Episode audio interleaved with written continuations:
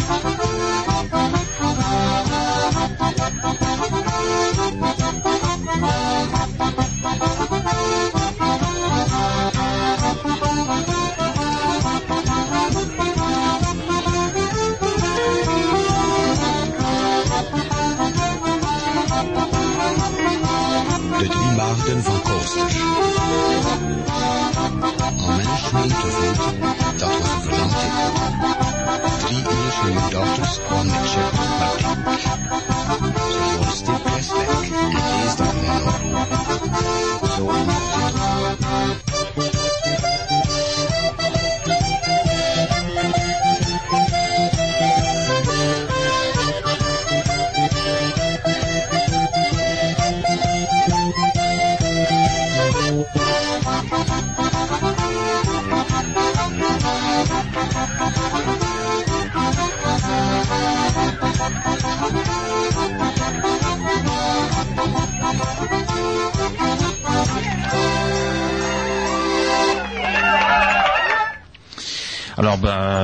Flash nous a mis un petit peu dans l'ambiance là avec euh, Sinterasmusfest, donc la fête Saint-Erasme, et euh, bah, la, la, fête qui était celle euh, du livre à Eskelbeck euh, le 4 juillet, donc à laquelle nous avons participé.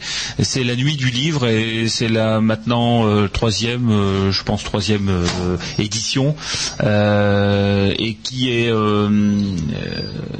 enfin qui, qui, qui, est très suivie par le public et on peut dire avec que, de très nombreux nombreux exposants, des auteurs. c'est vraiment maintenant une manifestation reconnue en matière de lecture de lecture publique sur le département au moins. Il y avait quand même une forte influence. oui, avec des conférences, avec de très nombreux bouquinistes, avec des auteurs, bien sûr. J'ai reconnu Monsieur Jacques Duquesne, Pierre Bont, on les a croisés au, détour des allées. Voilà, donc c'est et en plus ils ont une chance phénoménale, c'est qu'à chaque fois il fait beau. oui, donc c'est vrai. Cette nuit du livre, alors c'est une nuit si on veut, quoi, parce que ça démarre à 15 h et ça se termine effectivement à minuit. donc nous, nous sommes tous les ans au sein de la, maison du Westhook avec le Comité flamand de France et j'avoue que c'est une opportunité aussi pour nous de, prendre contact avec des personnes qui viennent pas spécialement pour la littérature flamande, quoi qu'on en trouve énormément quand même, à la fois dans les ouvrages, on peut dire d'auteurs flamands. Mhm. comme, Philippe Wist qui, qui, écrit sur la région, etc., qui a déjà écrit l'énigme de Cassel, etc. Et euh, mais également sur euh, eh bien ce qu'on peut trouver comme ouvrage en flamand, les livres de cours et euh, de vieux dictionnaires parfois. Et des vieux dictionnaires aussi. oui, il y en avait, il y en avait. Il y avait des ouvrages du début du, du 20e.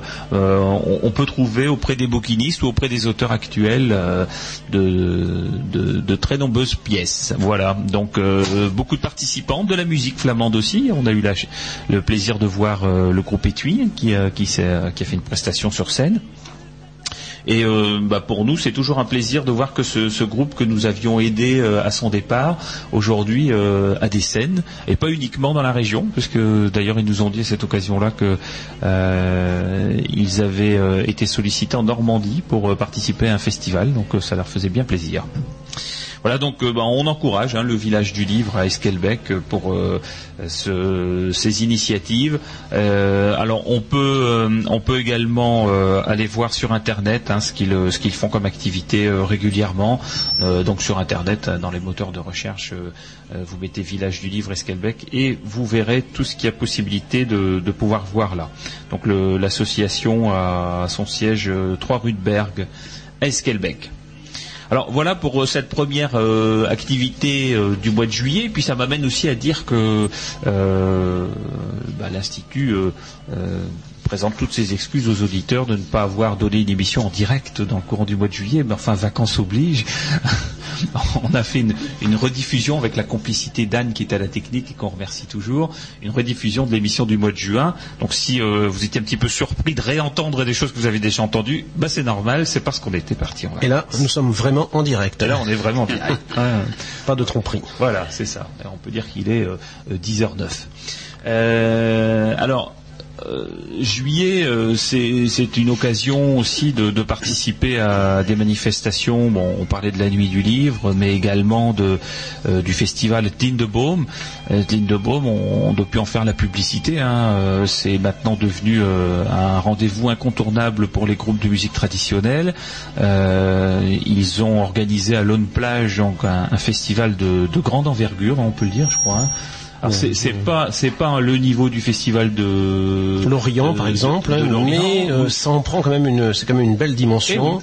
C'est une des scènes nationales pour la musique traditionnelle. Et puis bon, il faut avouer euh, que c'est exceptionnel que tout soit gratuit. Quoi. Ah oui, on peut le dire parce que tout la bière, bien sûr. Enfin, bon, mais au moins les, groupes, la musique, etc. Il n'y a pas d'entrée et ce sont des groupes de, très grande qualité qui sont invités et euh, gratuitement grâce à l'aide de la commune de Lone Plage et des d'entreprises qui qui aident au subventionnement. Alors l'an dernier, on avait demandé à avoir un petit stand, hein, une journée. On, on, avait eu beaucoup de succès et euh, donc on a demandé à être un peu plus présent encore cette fois-ci. Et on a été présent donc pendant trois jours. Alors ce festival était, euh, avait lieu donc les 23, 24, 25 et 26 juillet. Donc pendant quatre, quatre jours, enfin plutôt quatre, quatre soirs ou au moins trois soirs et une après-midi, celle du dimanche.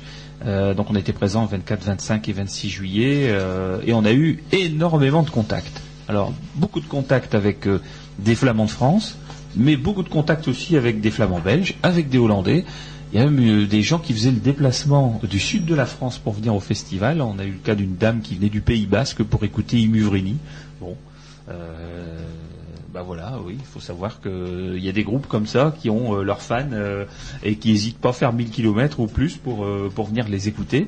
Et, et cette dame était très intéressée parce qu'elle connaissait pas bien la, problématique de la langue flamande. Elle était très intéressée par ce qu'on faisait. voilà, donc on a renseigné énormément de gens. Donc on a fait beaucoup de beaucoup de relationnels pendant ces trois jours à Etine de Baume. Alors, ce festival, euh, bon, n'est pas destiné uniquement aux groupes locaux, hein, bien, évidemment, euh, puisqu'il se veut international. Et dans le programme de cette année, il y avait, euh, alors, il y a plusieurs choses. Hein. Il y a à la fois un concours Hein, je pense qu'Éric, tu connais assez bien le, sujet. C'est le concours, c'est-à-dire que le meilleur groupe qui euh, amateur euh, qui, qui concourt mm. aura le droit d'assurer une première partie d'un artiste programmé l'année suivante. Et en plus, je pense qu'il participe à, euh, à l'édition d'un disque, d'un CD. Euh, à hauteur de 500 exemplaires, d'après ce que j'ai. Un subventionnement aussi pour un. Pour un Donc ça les lance, hein, clairement. Enfin, ça, Tout à fait. Ça lance le, le vainqueur de ce podium. Euh, euh, donc ça, ce sont des groupes plutôt débutants. Ensuite, bah, il y a des groupes qui font plutôt l'animation euh, bal folk. Hein, ça c'est le dimanche après-midi, voilà, c'est un grand bal folk. Et puis il y a les têtes d'affiche, alors hein, les, les, grands groupes têtes d'affiche. Et cette année, donc, euh, parmi les, les, grands groupes tête d'affiche, on avait euh, Capercailly, donc qui vient de d'Écosse, alors qui, qui a eu un très grand succès là le, jeudi soir. J'en ai entendu le plus grand bien. Alors ensuite, il y a un groupe euh, flamand-belge euh, Folia XL. Bon, qui devait avoir au moins 3 tonnes d'électrique dans son matériel parce que c'était voilà, c'était très explosif comme musique traditionnelle. Euh, ensuite Gwendal qui venait de Bretagne. Hein, très ancien groupe, euh, très connu. Ah je pense que ça fait partie des tout premiers groupes de musique. Voilà Gwendal avec Stevel, ils ont démarré à la même époque. Oui. Et puis bah, le, fameux groupe corse euh, de chants polyphoniques et autres, hein, parce qu'il n'y a pas que des chants polyphoniques, Imuvrini. Et bon, j'avoue que personnellement, je connaissais peu. Enfin, je connaissais surtout euh, euh, de nom, de réputation, et puis d'avoir entendu quelques morceaux. Mais là, euh, la prestation complète qui a duré quand même à peu près deux heures, deux heures et demie, était vraiment de très très grande qualité. Hein, ça, faut l'avouer. Hein. C'est, je veux dire, des têtes d'affiche comme ça pour un festival, c'est bon voilà, enfin, Plage a réussi à, aller chercher les moyens qu'il fallait pour, euh, l'organiser euh, et, ils ont bien fait parce que euh, on, est, très satisfait de pouvoir entendre des, groupes comme cela dans notre région. Et puis donc les, groupes de musique traditionnelle qui venaient d'un peu partout. Il y avait un groupe belge, flamand-belge qui s'appelle Balbrozein, euh, un groupe occitan, Coriandre, euh, Dit 34 qui vient d'Orléans, Roland Congue Trio de Bretagne, euh, le trio Gerbini de, Flandre française et puis le trio PSG de Bretagne également, qui ont bien fait bouger les jambes. Hein. C'était très bon pour la circulation du sang. Et, pour l'animation et le fonctionnement sous le chapiteau. Et avec un temps venteux, mais très clair et très agréable, bien ensoleillé. Donc le, festival. Alors le festival Utlin de Baume, bon pour un flamandophone, euh, il y a un petit truc qui cloche quoi. Hein, c'est le, c'est l'article parce que normalement pour nous un arbre c'est du masculin, on dit une baume hein, ou den baume, euh, mais on dit pas Utbaum. Donc euh, le tilleul c'est c'est pas Utlin de Baume, c'est Den Lindenbaum. Alors j'ai eu l'occasion d'échanger d'ailleurs avec bah, celui qui a décidé du nom et savoir pourquoi il y avait euh, dessus. C'est un choix graphique peut-être. Non non, euh, bon il a, il a avoué qu'au départ euh, la première année bah, il y a eu une bourde. En fait euh, ils ont voulu appeler le, ce festival du nom de Lindebaum et lui donner un nom flamand euh, en référence à euh, une chanson qui est reprise dans le De Koesmaker. Voilà, Lindenbaum donc sous les tilleuls verts. Et entre temps il avait prêté son ouvrage à quelqu'un qui lui a pas rendu. Et euh, bon, bah, devant peut-être un petit peu la rapidité de devoir établir le programme, etc. Ils ont mis le nom et euh, il a cru que c'était un autre, donc il a mis de Baume. Et voilà. Et donc maintenant il dit, bah, tout le monde connaît le festival sous le nom de Etlin de Baume. On continue comme ça. Et finalement, euh, ça tombe pas si mal que ça parce que si on dit Etlin de Baume Festival, là, c'est bon parce que festival c'est du neutre. Ah, voilà. Et donc ça devient le, festival Lindebaum. Donc aujourd'hui, c'est redevenu correct de dire at Lindebaum dans le sens at Lindebaum Festival. Voilà. Bon, c'était le, le petit détail linguistique, mais euh, euh, il faut les. Et on prononce surtout Lindeboom et non pas Lindeboom comme Loon plage. Donc c'est Lohen et c'est Boom. Voilà, Lindeboom. Mais c'est toujours sympa aussi de voir que bah, des manifestations comme celle-là prennent des, euh, des noms flamands. On en a beaucoup hein, dans la région quand même, hein, des, des noms de manifestations flamandes pour, pour des fêtes, des kermesses. Colofest, Bloomfest, euh, Patatfest, Meerfest, Ça, voilà. Donc c'est c'est très bien ça. Le Cario. La Carriolfest, qui est aussi oui, une manifestation très ancienne. Oui, oui. Mhm. L'Ommelpap. Oui. Mhm. Voilà, donc euh, euh, c'est c'est une façon de montrer aussi. euh, D'ailleurs, il, il y a des gens qui venaient à notre stand pour dire mais qu'est-ce que ça veut dire être Lindebaum. Donc euh, bon, on leur expliquait, bah, ils étaient contents de savoir. Voilà, donc euh, c'est en plus ça attire un petit peu le l'attention et, et la curiosité. Voilà, donc euh, ben, l'édition de l'année prochaine euh, est déjà inscrite, hein, donc euh, je pense que Tindebaum a un long avenir de- devant, lui ou devant elle, ça dépend quel article on va utiliser. Le nôtre n'existe pas en français, donc on ne peut pas le dire. Il y a au moins déjà, ils sont déjà en train de préparer, là c'était la huitième année, ils sont déjà en train de préparer la dixième, donc l'année prochaine c'est sûr il y en aura une, l'année d'après aussi, et après bah euh, voilà, donc euh, je pense qu'aujourd'hui plus personne ne penserait à, à- à arrêter cette manifestation euh, avec tout le succès qu'elle a. On lui souhaite euh, longue vie et beaucoup de succès dans les années qui viennent et qu'elle reste gratuite parce que c'est ça permet aussi au, à un public, à un public familial de venir. euh, Oui, parce qu'il y a tout un ensemble de, de jeux gratuits pour les Oui. petits et pour les grands. il y a des hein. jeux flamands, Voilà. il y a des jeux gonflables. Voilà. Voilà, il y a du, une superbe stand de démonstration de Alors. tir à l'arbalète traditionnelle. Aussi, avec le groupe de La guilde du Krayoff de Capelle-la-Grande. oui. Voilà. Qu'on qu'on rencontre aussi souvent dans notre festival d'ailleurs. hein. Et voilà, donc c'est- c'est- je pense que tout ça c'était c'est une très très bonne ambiance. Et donc, euh, eh bien avant de passer à la suite du programme, un petit morceau de Douce Flandre.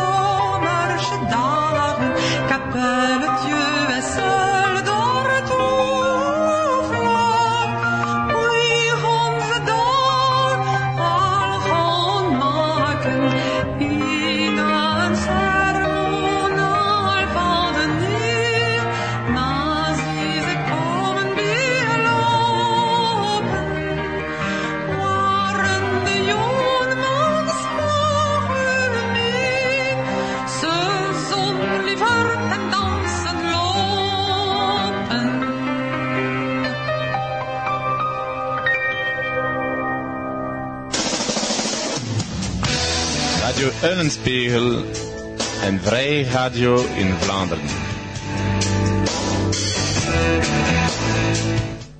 Radio Ulmspegel avec euh, Douce Flandre et puis le, la voix cristalline de Marie Scolache, euh, Ettersin, donc le, la séparation. Bah, voilà. La séparation au moment de la pêche en Islande. Voilà, c'est ça. Donc, euh, vous savez que notre, notre univers euh, musical flamand est, est très imprégné de, des chansons de marins et, et de bah, toutes leurs conséquences parfois difficiles. hein. Il y avait la fête, hein, puisque le carnaval de Dunkerque, ça vient aussi de, euh, des fêtes de préparation des départs à Islande. Mais il y a aussi ces chansons-là, parce que bah, voilà, quand on partait, on ne retournait pas toujours. Le deuxième thème de notre émission, c'est euh, l'exposition qu'il y a en ce moment donc à Bergue, euh, à la médiathèque, euh, et qui est euh, intitulée Sommes-nous ch'tis, sommes-nous flamands, hein, ch'tis ou flamands alors c'est euh, bah, c'est un titre euh, qui est un peu provocateur, hein. il faut le dire comme Il y a eu quelques débats Il y a eu quelques débats. suite voilà. à ce fameux Et alors, film. on sait, voilà, on sait pourquoi euh, la, la médiathèque, enfin la bibliothèque municipale a, a décidé de faire cette exposition-là. C'est suite justement, bah, c'est voilà, ces discussions, parfois ces critiques qu'il y a eu par rapport euh, au film euh, qui a été tourné à Bergue. hein, Je pense aussi c'est pour répondre à l'étonnement des touristes, hein, parce que les touristes quand, ils- quand ils arrivent à Bergue, ils n'ont aucune idée préconçue, et euh, Oui, ils sont les touristes s'aperçoivent ils qu'il y a de nombreux drapeaux, de nombreuses personnes qui affichent leur, euh, leur appartenance euh, à la Flandre, et ils sont un peu étonnés, dés- désemparés, parce que où, sont-ils Et hein puis ils voient beaucoup Où de en sont-ils? flamand, quoi. Voilà. Euh, les- Donc ça correspond pas à l'image qu'a donné le film, et ils ne comprennent pas trop ce qu'on leur a vendu. Voilà, et donc euh, c'est dans ce sens-là que Delphine Martin, qui, qui s'occupe donc de la bibliothèque de Bergue, avait souhaité faire cette exposition-là. Alors c'est une exposition qui se tient donc euh, dans les locaux de la bibliothèque municipale, qui est 39 rue Carnot à Bergue, et euh, jusqu'au 5 septembre. Donc voilà, vous, pouvez aller voir, euh, et on vous, en- on vous encourage d'ailleurs à, y aller. Alors au départ, euh, quand on a eu connaissance de cette, euh, cette exposition, on s'est dit bon, euh, il faudrait peut-être quand même qu'on y participe euh, dans le sens de, donner quelques petits conseils sur euh, le sujet euh, en ce qui concerne notre positionnement flamand.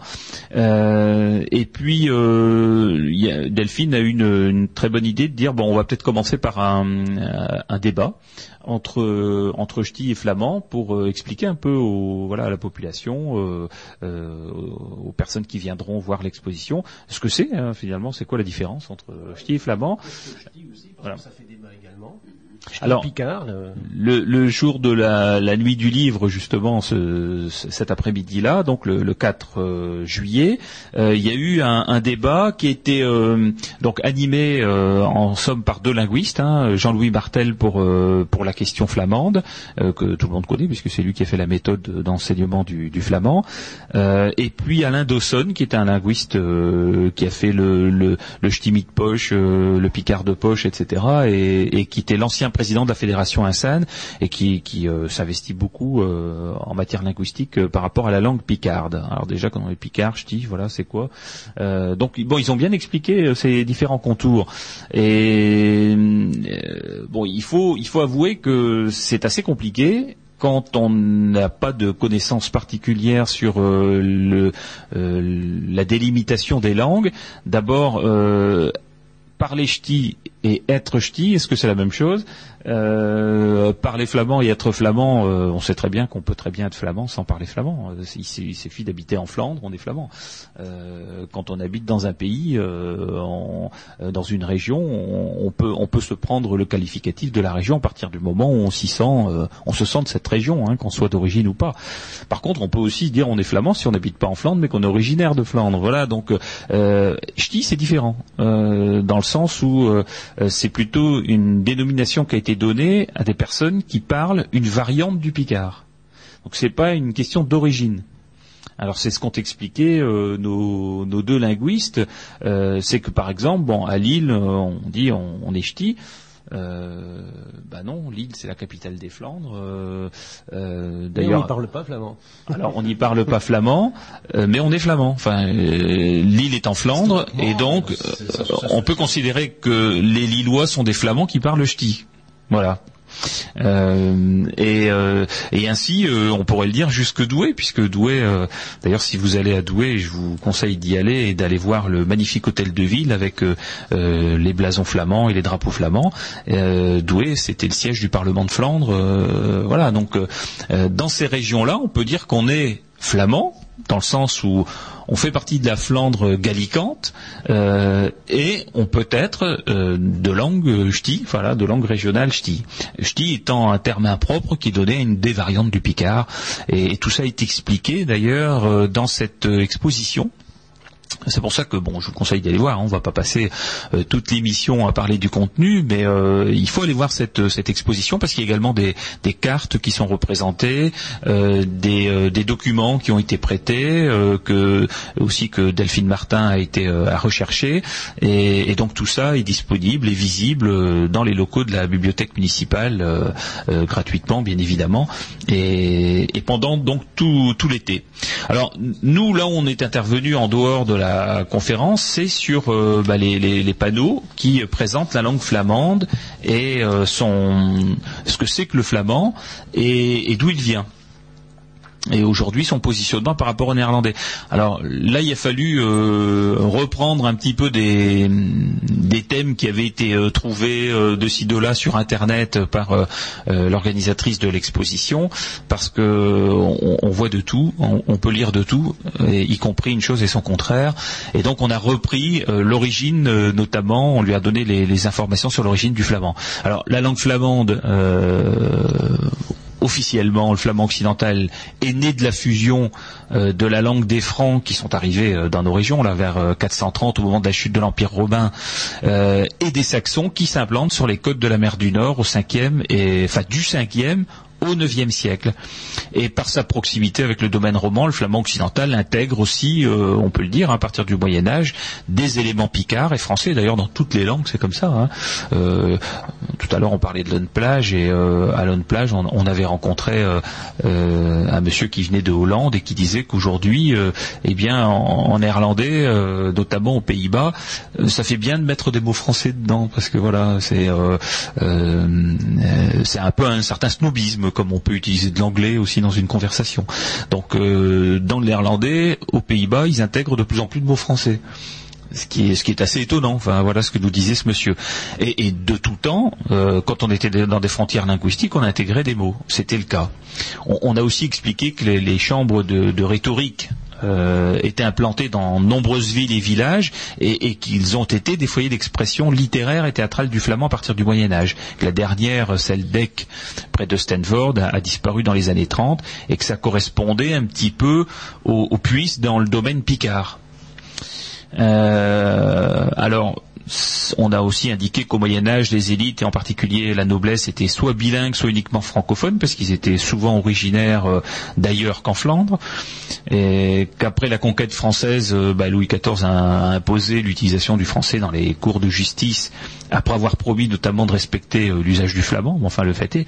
Et pendant la Révolution française, les chambres de rhétorique euh, où on pratiquait euh, le théâtre en flamand ont été interdites au titre de corporation. Ouais, ainsi que les, les guildes d'archers, d'arbaléterie, enfin toutes les sociétés oui. traditionnelles ont été interdites pendant cette période. Voilà, ce qui avait un caractère un peu Traditionnaliste aussi, qui déplaisait au- euh, à la Révolution. Et alors, en même temps, par contre, la Déclaration des droits de l'homme a été traduite en flamand. Voilà.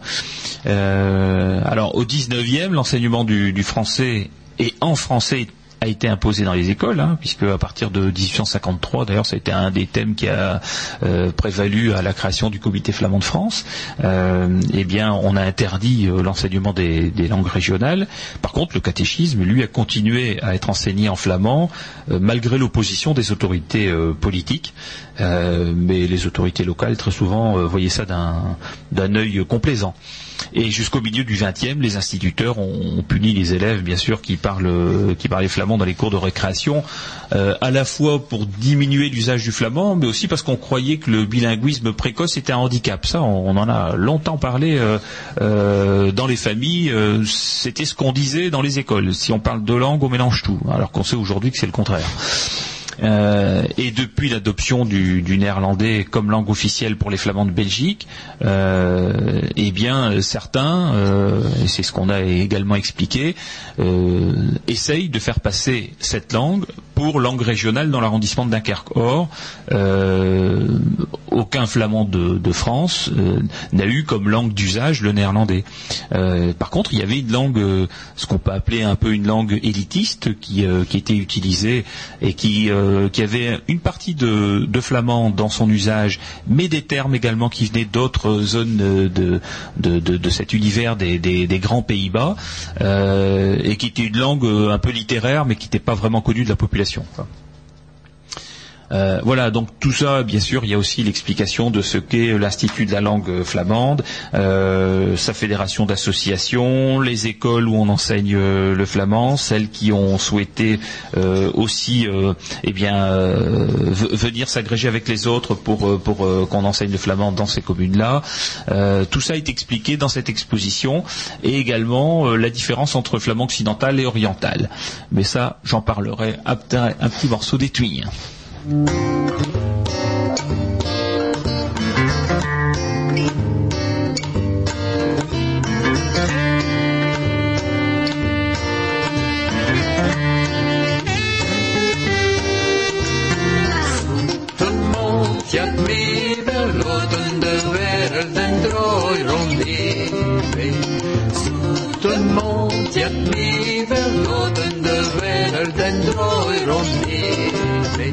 rotsiresta Hij klooiverheid en zoete flesje is ik bevredigd Rotsiresta Hij klooiverheid en zoete flesje is ik bevredigd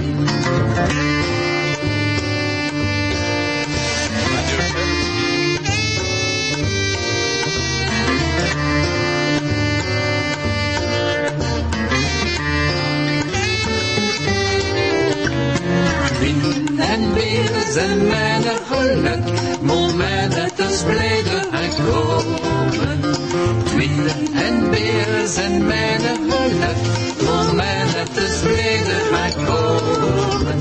Der visje is nou, zet ieder niet, zoete visje, ik zie je zo heren. Der visje is nou, zet ieder niet, zoete visje, ik zie je zo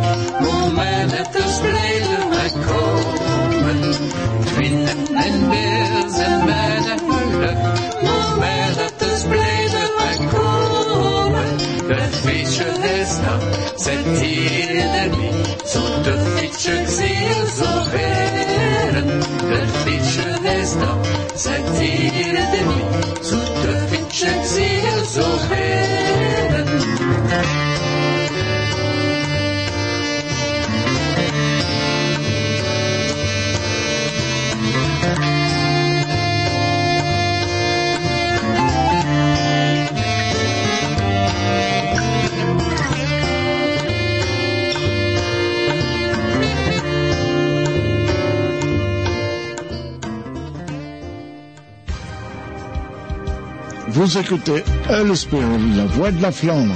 Luistert naar Eulenspiegel, de stemmen van Vlaanderen. Voilà, alors avec Etwin et puis euh, Twin and Beer, hein, deux choses euh, très agréables, hein, le vin et la bière, à consommer bien sûr avec modération. Michel, we eh, één of twee spreekwoorden? Bij ons te horen. spreekwoorden, ja. We gaan klappen van het werk. We zijn in vakantie, maar we gaan een klappen van het werk. Ja, maar niet te veel. hè. Niet te veel, hè. Just hè. Ja. Het werk is het slot van het leven. Het werk is het slot van het leven, c'est-à-dire le travail est le sel de la vie. C'est vrai. Ah, Si on travaillait pas, hein, euh, ce serait plus difficile à faire bouillir la marmite. ook klappen van het werk, maar nu klappen van de boeren. Ah, Een boer moet meester zijn op zijn oste. Ja. Een boer moet meester zijn op zijn oste. Un fermier doit être maître sur Un sa terre. paysan donc doit être maître sur sa ferme, sur sa terre. Mhm. Euh, en hiver, we zijn de twint- twintigste kortste dagen. ja. We zijn de twintigste, c'est pas facile à dire, kortste dagen. Les 20 jours les plus courts. Mais j'ai déjà souvent entendu qu'on dit également we zijn de korte zes weken. Ja, dat C'est-à-dire les six ja. semaines qui précèdent Noël. Mhm. Les, En général. Les courtes aussi, les, enfin, les, Les, six semaines courtes. les six quoi. semaines les plus courtes, oui. Ah ouais, ouais. Non pas court en nombre de jours, mais euh, en- Voilà. en heure d'ensoleillement. Nieten zeggen is zwoegen en butten is voor de deur. Ja. Ne rien dire, c'est se taire, et dehors, c'est devant la porte. Ouais, alors ça c'est le genre de petit proverbe. euh, bon, comme ça, euh, on a l'impression que ça veut rien dire. mais, Voilà. euh, mais bon, on- c'est quand même assez souvent utilisé. comprend tout à donc ça veut dire qu'il y a des petites sens. choses derrière. Voilà, euh, rien dire, c'est se taire et dehors c'est devant la porte, mais, mais on le dit quand même. Je moet teasers metten bij stateerdes. Je moet teasers metten bij stateerdes. Il faut forger le fer pendant qu'il est chaud. Oui. Ça c'est un proverbe Voilà. multilingue. Et pour terminer, peut-être avant le- la reprise par Jean-Paul, de leut is het geluk van zot. Het geluk is de leude van vrouwen. Ah, ja. De leut is het geluk van zot. Het geluk is de leude van vrouwen. Le plaisir et le bonheur du fou, ou bien du sot, Oui. zot. Le bonheur et le plaisir du sage. Ah, faudra la retenir. C'est hein. philosophique. Ah oui, c'est très philosophique. Ah, Michel, euh, euh, les vacances lui ont particulièrement réussi. Het is de zonne die tache slot op mijn kop. Michel fait trop de jardinage, donc le soleil lui frappe sur la tête. Alors dans cette exposition, hein, on en était à l'exposition qui se passe en ce moment à Bergue, sommes-nous sti, ch'ti, sommes-nous flamands. Euh, parmi donc euh, l'aide qu'on a pu donner euh, à l'organisatrice de, cette exposition, c'est aussi une aide sur eh bien la comparaison entre le flamand occidental, oriental, le néerlandais, ce qui se passe en fait dans la différence entre ces langues.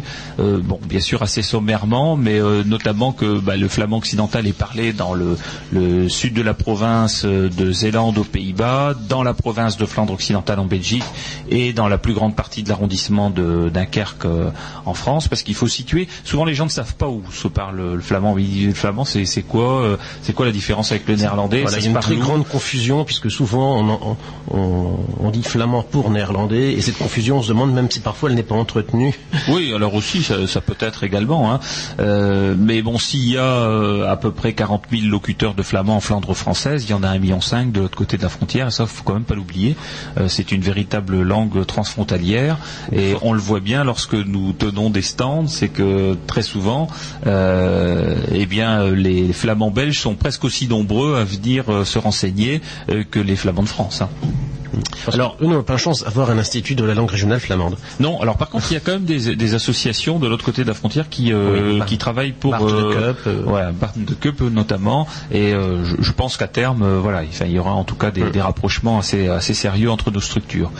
Euh, mais il y a aussi de l'autre côté de la frontière le flamand oriental qui lui est parlé dans une partie de la province de, Flandre orientale. Alors c'est la même origine que le flamand occidental. Il y a eu des, euh, euh, enfin des différences, mais ça c'est dû notamment au, fait que les populations étaient relativement statiques. hein. Le- elles bougeaient relativement peu, notamment les populations rurales, et donc bah, les, langues ont, évolué chacune un petit peu selon leur chemin, quoi. Euh, et puis certaines ont été un peu plus influencées par d'autres populations qui venaient d'ailleurs, hein, notamment euh, euh, on parlait tout à l'heure des Saxons, etc. Puis d'autres un peu moins. Donc c'est ça qui a donné aussi les différentes variantes. Alors, on leur a dit que qu'en Flandre belge aux Pays-Bas, ben, bien sûr, la langue officielle est le néerlandais.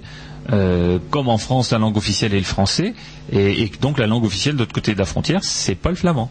Hein, on C'est le néerlandais. voilà, c'est le néerlandais. Voilà. Alors un peu le paradoxe de la Belgique, hein, si on peut faire un, un petit aparté, c'est que les Wallons et les Flamands ont abandonné chacun mutuellement leur langue respective au profit d'une langue étrangère. Les Wallons ont adopté en langue officielle le français. Et les Flamands belges ont adopté une langue euh, étrangère, la langue des Pays-Bas, du- du grand voisin. Donc euh, voilà, cette situation est un peu paradoxale. Alors, voilà, donc c'est pas forcément les populations hein, qui l'ont. Non, non, euh, c'est les gouvernements. Voilà. Alors, co- comme nous, voilà, notre langue nationale c'est le français, c'est ainsi. Euh, et le, le flamand occidental, on, on l'a rappelé également, est une langue régionale. Et selon l'UNESCO, qui encourage bah, les gouvernements à agir pour sa préservation, le flamand occidental est considéré comme vulnérable en Belgique, où il est parlé par un million et demi de personnes quand même, hein, mais euh, il considère comme étant vulnérable, étant donné qu'il n'est pas enseigné, donc il est en train de s'appauvrir. Et il intègre aussi de ce, de- ce côté-là un certain nombre de mots néerlandais euh, dans l'usage quotidien, qui fait que euh, bah, parfois le terme d'origine, le terme ancien flamand disparaît. Et, il est considéré sérieusement en danger en France. et là, vous savez bien pourquoi. Alors, on a rappelé qu'il est enseigné à titre expérimental dans euh, euh, quatre écoles et que, d'autres euh, sont également désireuses de, faire partie de cette expérimentation. Alors tout à l'heure je les ai pas cités, mais je pense qu'on on peut les citer puisqu'il s'agit de Lederzel, Drakam et Broxel qui ont souhaité, qui ont écrit hein, au recteur pour faire partie de l'expérimentation.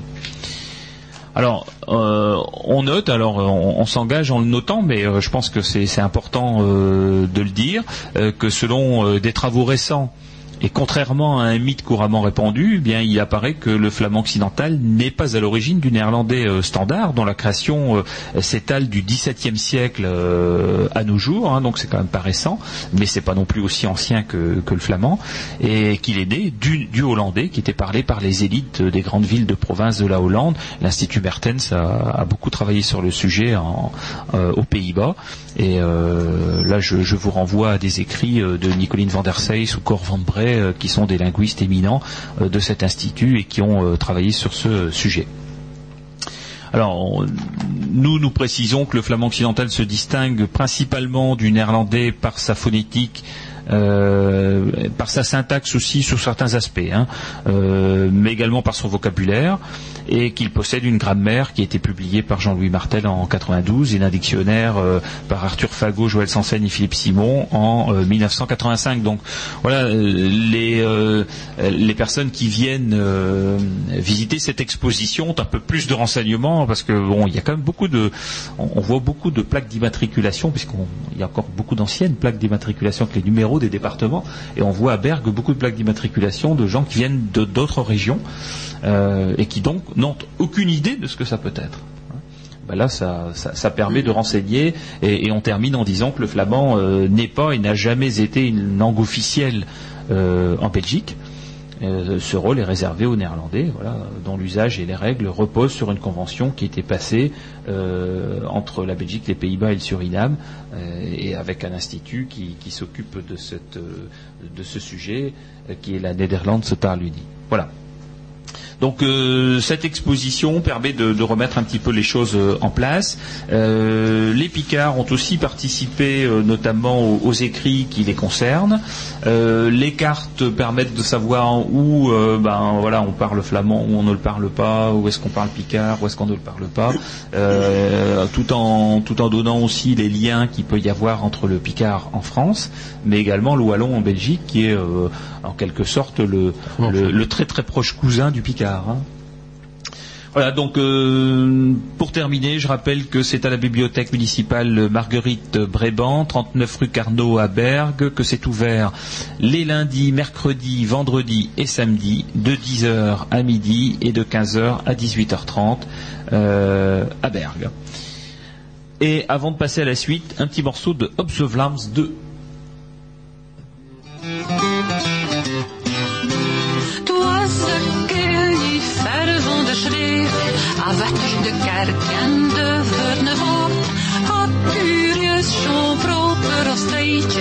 Dat van twee paarden, twaalf zwiens en een pauw. Op een avond was ik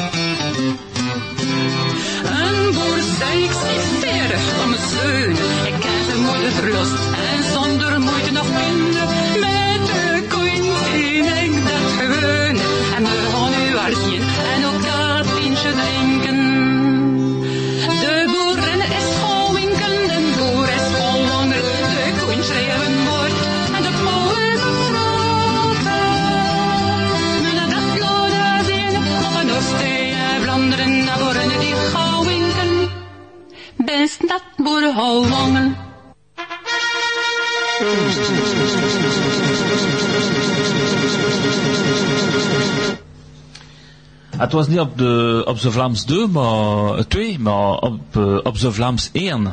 En de naam van, van het stekje, het was eh, een rare boer. En met een rare boer zien uh, uh, met zijn tracteur en met zijn frietkatten passeren.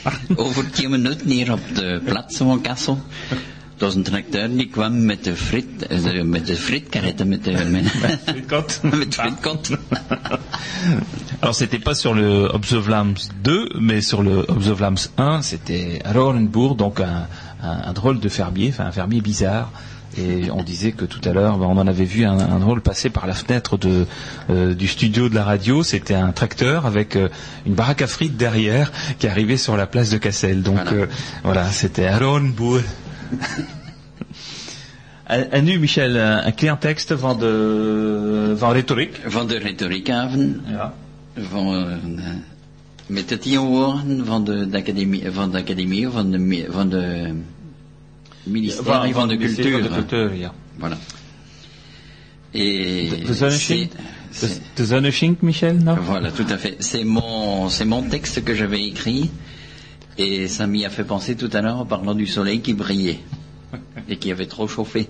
Ouais, donc Michel a eu une, une hallucination Voilà. et, et son texte, c'est, ça, ça vient de cette Ça hallucination. traduit un petit peu ça, oui. Ja. Van het wat ouders, maar van wat? Een avond kwam tussen donker en kloon, bezig met mijn neus te waaien. Een slag, dat de machine daar, like twee tailleurs die wel overeenkomstig zijn. Alleen op mekaars. En met een nieuw nop, met een erop. Die schemmerden op alle kanten en die vele lucht gaven. Vele kleuren of monneschin. Was dat een aardeschin? Donze wil ze niet meer toegaan. En kwam ik ook niet stiefs tot. Maar ik verlangste te weten wie dat was. En ik klik. Topperste tailleur is opgegaan. En de trap is uitgekomen tot beneden. Maar wat voor visioen. Een stuk of twintig kleine groene mannetjes zijn afgekomen. Ze nou, ze zeker dus een genom niet. Ze waren meest een meter hoog. En altijd een hoor de lucht verraait en toen niet meer. Dat visioen en er niet lang deur geweest. Was dat droom? Geloof het niet. Aan ook beeft. Ze weer met mijn ons en ik neem nooit niet durven zijn in het wiel. Je verstaat hem winnen. Ah, ja, de Zonneschink. Alors, je, le tra- je le traduis de Zoneder Steve. Van het donc de quelque part ailleurs, mais de où C'était le titre en forme de point d'interrogation. Een avond kwam tussen donker en kloorn bezig met mijn neus te waaien. Un soir, j'étais entre chien et loup, on pourrait dire, entre le, noir, entre le clair et le noir, en train de promener mes chiens. Au passe là, tout d'un coup. De machine twee die wel. Il y a une machine qui a atterri, qui est descendue, comme deux assiettes bien compatibles, bien posées l'une sur l'autre. À l'aide de makers, mais un néonop opfires. Donc, euh, comme deux assiettes bien posées l'une sur l'autre, et avec tout un, un tas de capteurs. C'est ce qu'on dit, hein, tout un tas. Die schimmerden op alle kanten en die vele luchthaven qui brillaient de tous les côtés et qui donnaient beaucoup de lumière. Vele kleuren of monneschin, bien plus clair que le clair de lune. Was dat een aardeschin? Est-ce que c'était un clair de terre, puisque c'était le mot qu'il fallait inclure hein? Ah oui, oui. Niet meer toegaan. Les chiens ne voulaient plus avancer. Un cornet ook niet stief stot. Et moi non plus, je n'étais pas très rassuré. Mais je désirais savoir, je voulais savoir ce que c'était. En un clic. En un clic, l'assiette du dessus s'est ouverte. Et un attrape is uitgekomen tot beneden et un escalier est descendu jusqu'au sol. Wat voor visioen? Mais quelle vision? Een stuk of twintig groene mannetjes zijn afgekomen. Une vingtaine de petits bonhommes verts sont descendus. Ils n'avaient certainement pas notre génome. Ils étaient au plus de la taille d'un mètre, un mètre de hauteur. En de en. Et tout à coup, le, le ciel a changé et plus rien, depuis plus rien. Dat visioen niet lang deur geweest. Cette vision n'a pas été pérenne, n'a pas été longue. Was? Est-ce que c'était un rêve? Je ne le crois pas. Dons en. Les chiens avaient aussi tremblé. Reuze gaan met mijn ons. Je suis retourné à la maison avec mes chiens. Et je n'ai jamais osé dire quelque chose à quelqu'un. Je verstaat om wie. Vous comprenez pourquoi? Ja, maar ik pijns dat je was eh, blauw van oer misschien, met, je tailleur. je pense qu'il il- il devait avoir très faim. En fait, il délirait de faim. Voilà. Et deux assiettes présidentielles Ouais, et, et ses- et ses petits pois verts qui descendaient. Bien possible, Jean-Paul, c'est une interprétation. Alors ça fait partie de, de ces textes, euh, de la trentaine de textes qui ont été euh, écrits donc pour l'occasion de, des dix mots de, euh, de, de la langue française et des langues de France, donc euh, dans le courant du premier semestre. hein. On, on en dit régulièrement sur cette antenne. Habituellement au mois de mars. Voilà, donc là c'est tous les ans au mois de mars. Et il y a donc une nouvelle, euh, une nouvelle série qui est en cours pour le festival, euh, parce qu'il y aurait donc une rencontre de rhétorique, et donc là ça porte sur euh, les années 1900. Voilà. Et D'ailleurs, bah, c'est la bonne transition. Euh, waarom nu klappen van de feestdagen. En, en nu, euh, en oktober, de feestdagen gewoon oprecht zijn de, de euh, Iseroek en d'Académie van de Vlaamse. Donc cette année, on, fera euh, notre festival, c'est la cinquième édition, euh, en coopération avec euh, l'association Iserouk qui fête ses 20 ans. Voilà. Donc comme euh, Iserouk est membre fondateur euh, avec euh, cinq autres associations de l'Institut de la langue régionale flamande, bah, ils avaient souhaité fêter leurs 20 ans en même temps que le festival. Et pour cumuler un petit peu nos forces et euh, nos moyens, euh, pas, pas financiers parce qu'ils sont, ils sont relativement faibles, mais plutôt nos moyens humains, bénévoles, etc. Et, et puis les thématiques. Et donc euh, cette année, eh bien ça se passera à Hill. Voilà. Il aurait été dommage de faire deux fêtes flamandes au mois d'octobre, Oui. hein, sur des thématiques assez proches l'une de l'autre. Voilà. Alors bon, je, je suis très content d'avoir euh, Eric avec nous aujourd'hui parce que Eric c'est le c'est le grand maître du festival, hein, puisque c'est euh, c'est à la fois euh, quelqu'un qui a l'habitude dans le domaine culturel, puisqu'il travaille hein, euh, dans ce domaine-là. Tu es directeur de, Tout à fait. oui. de la partie culturelle à la mairie de Grande-Sainte, et donc euh, voilà, le palais du littoral, il connaît bien tout ce qui s'y passe.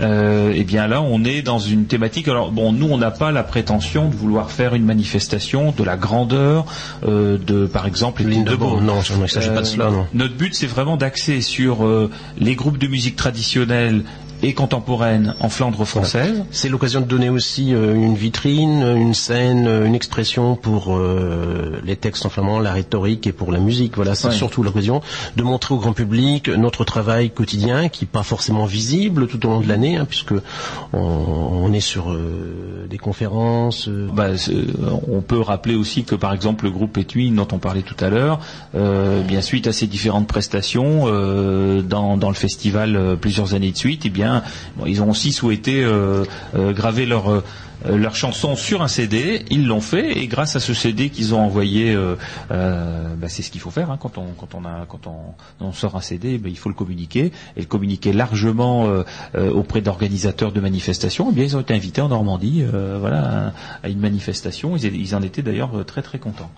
Donc ça sert aussi à ça notre festival, mais également donc à promouvoir la langue flamande. Voilà, donc ça c'est le grand c'est le thème. cœur de, de notre activité. Voilà. Alors nous, ça c'est notre thème. Et Iserouk, son thème, là, euh, bon, bien sûr, c'est la culture flamande, mais euh, cette année, euh, pour leur 20e anniversaire, ils ont voulu donner un thème particulier. Oui, retour en 1900, donc, euh, puisqu'ils vont décliner ce thème des années 1900 tout au long de... Kermesse 1900. Kermesse 1900. ouais. Euh, donc cette kermesse 1900 va commencer le matin euh, par euh, une messe solennelle avec un sermon en flamand Mhm. hein, à l'église Saint-Vandril. Ça c'est le dimanche 18 Alors octobre. ça c'est pour le dimanche, oui. Oui. Alors On va peut-être aller dans l'ordre, Ouais, hein, on parce que là, si on- Alors, ce, qui, ce qui est, je pense, euh, intéressant, c'est de dire que bah, c'est organisé aussi avec euh, la pleine euh, complicité de la commune de Bolzel, hein, parce que Tout bon, à fait, ils, qui nous prêtent la totalité euh, bah, de- de, leurs espaces euh, culturels. Donc ça, ça c'est, gratuit. Bon, je veux dire, nous on pourrait pas. hein, S'il fallait commencer à louer euh, euh, des chapiteaux, etc., ce serait impossible. Donc là, je pense qu'il faut quand même le souligner. La commune de Bolzel donne un grand coup de main sur le sur le sujet euh, et également par des appuis au niveau de leurs équipes euh, municipales. hein. Euh, voilà. Donc, alors. Euh, le programme aujourd'hui il est arrêté, hein. il, il est sorti, donc on, on va commencer à le diffuser. Euh, il sera distribué dans, dans beaucoup d'officines. On, on pourra le, le voir également sur le site internet de l'institut, sur euh, le site d'Iserouk. Euh, alors effectivement, on a, on a bâti un programme sur trois jours Oui. vendredi, Oui, oui. samedi, dimanche, en mélangeant. Bon, il y a des manifestations qui sont organisées par l'Institut de la langue flamande, d'autres par Iserouk. Voilà, donc il y a des petits logos sur le programme, si vous, quand vous allez le découvrir, qui permettent d'identifier les manifestations propres à Iserook Hmm. et celles de l'Institut. Voilà. Alors le vendredi, donc, on démarre par euh, l'initiation flamande, Flamsch. Voilà, donc le, des, séances d'initiation au flamand pour les enfants des écoles. Euh, donc ça c'est une action euh, très importante parce que ça suscite euh, l'envie euh, d'apprendre le flamand, de rejoindre euh, l'expérimentation donc du, flamand à l'école. Oui, mais je crois que les enseignants se rendent compte aussi, euh, quand ils sont pas confrontés euh, à un enseignement de langue régionale, que les enfants s'y mettent très vite. Voilà, surtout que les C'est enfants fait en- avec l'encadrement enseignant. hein. Voilà, bien sûr, avec le, le volontariat donc des, des instituteurs et des écoles. Et donc cette fois-ci, on accueille. Alors donc, on va euh, solliciter parce que euh, alors les écoles de, de Bolzel sont Bien évidemment. sont, sont d'accord, mais euh, on va solliciter également, ça c'est pas encore fait, dès la rentrée, les villages environnants. Euh, donc euh, en particulier. oui. Euh, mais pas que pas que. Je pense qu'il y a également d'autres villages de la communauté de communes qui seront sollicités. Bon, après, il faut l'organiser ça parce qu'il y a forcément un transport, Euh, mais ça va toucher. Si, euh, euh, bon, grosso modo, on a prévu de pouvoir accueillir jusque 100, 120 enfants hein, euh, sous plusieurs séances.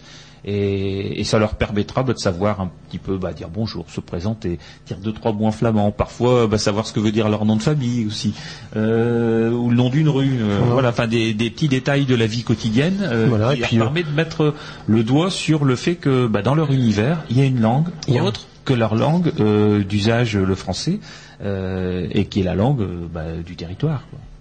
Et puis bah, les enfants adorent aussi euh, chanter quelques chansons euh, Oui. euh, pittoresques, que ce soit des chansons de la Saint-Martin ou d'autres petites chansonnettes.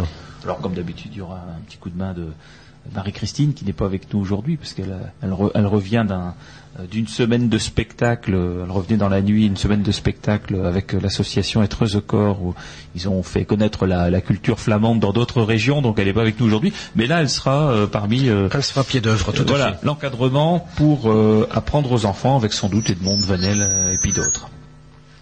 Donc ça c'est pour le vendredi dans la journée.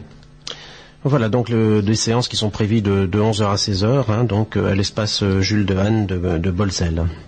Le vendredi, ce- on s'en tiendra pas à, cette- à ces séances de sensibilisation à la langue flamande.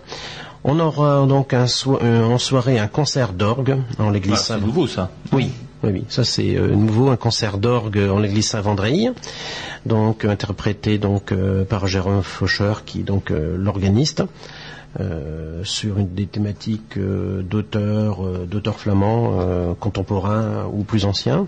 hein, avec la participation de d'Edmond Vanille et de Marie-Christine Lambrecht en tant que récitante. Oui, parce que bon, euh, euh, on n'a encore jamais eu l'occasion de- d'entendre, euh, dans le cadre du festival, en tout cas, un concert d'orgue. Bon, il y en a, hein, puisqu'il y a tout un festival d'orgue en Flandre. Oui. Euh, là, la spécificité, c'est qu'on a souhaité que ce soit des œuvres flamandes qui soient jouées, euh, puisque c'est toujours le, le thème qui nous anime. hein.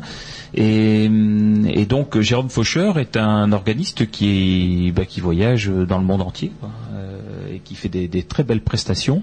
Il a accepté bien volontiers de, de travailler pour nous. Il a même dit qu'il allait s'amuser à trouver des, euh, des, des partitions euh, très intéressantes. Et, et donc là, c'est à 20 heures euh, dans l'église. Donc euh, bon, c'est le cadre hein, qu'il faut d'ailleurs pour un concert d'orgue. Mais il faut, de- il faut l'orgue de toute manière, et donc l'orgue, par définition, Voilà. est dans l'église. Voilà. Voilà. Un peu moins la mairie. oui. Donc ça, c'est pour le programme du, du Du vendredi. vendredi, oui. Alors il y a, il y a une petite entrée pour le concert d'orgue. hein. Oui, euh, 10 euros, c'est gratuit pour les, les enfants de moins de 12 ans. Alors le lendemain, le samedi 7 octobre, ce seront nos fameuses rencontres de rhétorique, hein, Ah oui. qui rencontrent donc un, oui. énorme succès puisque Les participants préparent de longs mois à l'avance leur texte ou leur sketch pour le présenter ensuite euh, devant un public ravi. Donc cette fois-ci, ces rencontres se tiendront à la salle du Lion d'Or. hein, c'est sur la place de Salle van der. Ouais, la place de Bolzel. hein. C'est à compter de 15 heures euh, et ce jusque 18 heures. hein, puis ça se terminera par une petite réception et la remise des prix. euh, Ouais. Alors bon, tous les flamandophones sont invités, hein, bien évidemment, et mais aussi, je pense que bon, ceux qui ont peu de connaissances, alors ceux qui n'ont pas de connaissances du tout, c'est- bon, c'est peut-être un peu ardu, mais ceux qui ont un peu de connaissances et qui bon, qui veulent venir se, se mettre dans un ce qu'on appelle un bain linguistique, quoi, c'est Oui, et puis c'est avoir, très intéressant hein, de La musique de la langue aussi Ouais. dans l'oreille. et, et on se rend compte, hein, euh, Michel aussi, qu'il y a des euh, euh, finalement des jeunes apprenants euh, qui sont pas, euh, hein, qui, qui ont un an, deux ans, trois Oui, ans, oui, et oui, qui oui. commencent à créer des, des petits textes et bah, qui n'ont pas peur de venir les, les déclamer, parce que c'est ça le but de la rhétorique, hein, c'est de créer son texte et de, le- de venir le, le déclamer en public. Euh, on, avait d'ailleurs, On euh, avait quelques modèles avec Ouais, ouais. euh, au mois de mars. Là. voilà. Et puis euh, l'année dernière à Lefrancouc, euh, je me rappelle d'un jeune euh, euh, qui n'est pas de la région d'ailleurs, euh, je- enfin il, il est du sud. Hein, Oui, euh, oui, oui, oui, il est entre Toulouse et Montauban. Voilà, c'est ça. Et donc Enfin, natif de entre Voilà, et donc il a la facilité d'avoir un accent naturellement chantant. Voilà. il parle, il parle flamand avec l'accent toulousain, mais c'est sympathique, quoi. Parce que bon, en plus, il s'y met très très bien. Alors, faut Alors ça, c'est pas du flamand occidental, ça devient du flamand méridional. Voilà, le flamand méridional. On est dans les Pays-Bas du Sud, c'est pour ça que voilà, ça incite les gens du Sud à venir euh, composer chez nous. Alors bon, voilà, bah, ça, ça donne aussi ce type de, de prestations là. Et qui avait euh, raconté à ce moment-là l'école au temps de sa grand-mère pendant la captivité, pendant le- la guerre euh, 39-45. Ouais. Ouais, alors il a de la famille dans, euh, dans, dans la région ici. Hein, Oui, donc, oui, oui, euh, oui. Et sa, sa grand-mère euh, bah, lui explique, et puis lui, bah, il capte des mots, et puis en, en venant au cours, bah, il complète euh, son panorama, et voilà, ça donne des textes. Alors c'est c'est pas vraiment un, c'est pas vraiment un concours hein, qui est organisé. euh, Non, tout le monde est récompensé. Il n'y a pas de gagne, vainqueur, voilà. euh, de premier prix. euh. Donc on est en train de, de prendre les inscriptions et on aura certainement, comme euh, tous les ans, euh, une quinzaine ou une vingtaine de, participants qui viendront déclamer le- leur texte. Alors cette journée du 17 octobre se poursuit en soirée par un grand bal folk avec euh, le célèbre groupe euh, Smetlap. Donc ça se passera à la salle polyvalente. Alors la salle polyvalente, elle est, elle est proche de la gendarmerie. hein. C'est l'ancienne salle de sport hein, qui est proche de la gendarmerie. Donc il faut boire avec modération. Tout à fait. et l'entrée à ce bal folk est fixée à 5 euros et c'est gratuit évidemment pour les moins de 12 ans. Alors Smith Lab, tout le monde le connaît, hein, c'est un groupe aujourd'hui C'est le ne groupe plus phare, présenter. euh, voilà. ils, ont, groupe ils ont fait le plaisir de venir cette année pour animer euh, ce bal folk. Donc c'est à partir de 21h. Donc là c'est vraiment c'est familial. euh, on vient pour danser, on vient pour passer un bon moment. Hein, on se prend pas la tête. Alors le samedi là c'est le euh, le dimanche plutôt c'est le, le- le grand boom. Hein. C'est le grand boom puisque là, euh, la kermesse 1900 de 10 euros battra son plein. Alors peut-être avant de passer à la partie du dimanche, on va écouter un petit morceau Oui. qui s'appelle Le Makers des faiseurs de plaisir de Op the Vlaams 2, donc d'Edmond Van Elle. Je pense que c'est tout à fait d'actualité.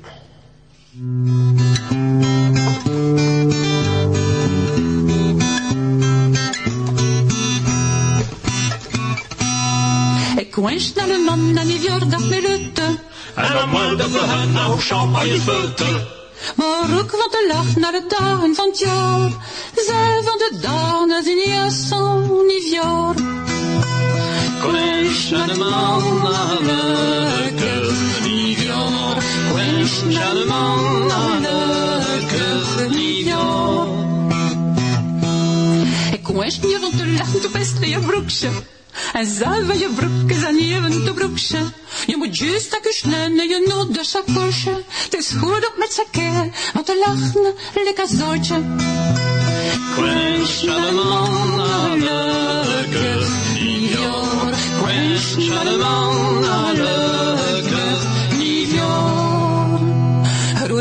zonder dit had niet uit zo'n schoon leven. Ze moesten die werken, maar ze konden die lachen. Hoe te voet om te stringen, naar gebeurten zaterdag. Ze kochten, zonken en dansten, tot middel van nacht. De man naar leuke New allemand alle Ik wens naar de man naar die dag naar Rutte. En de henne hoe champagne van de de dagen van het jaar. Zij van de dagen. Quench allemand alle Nivior.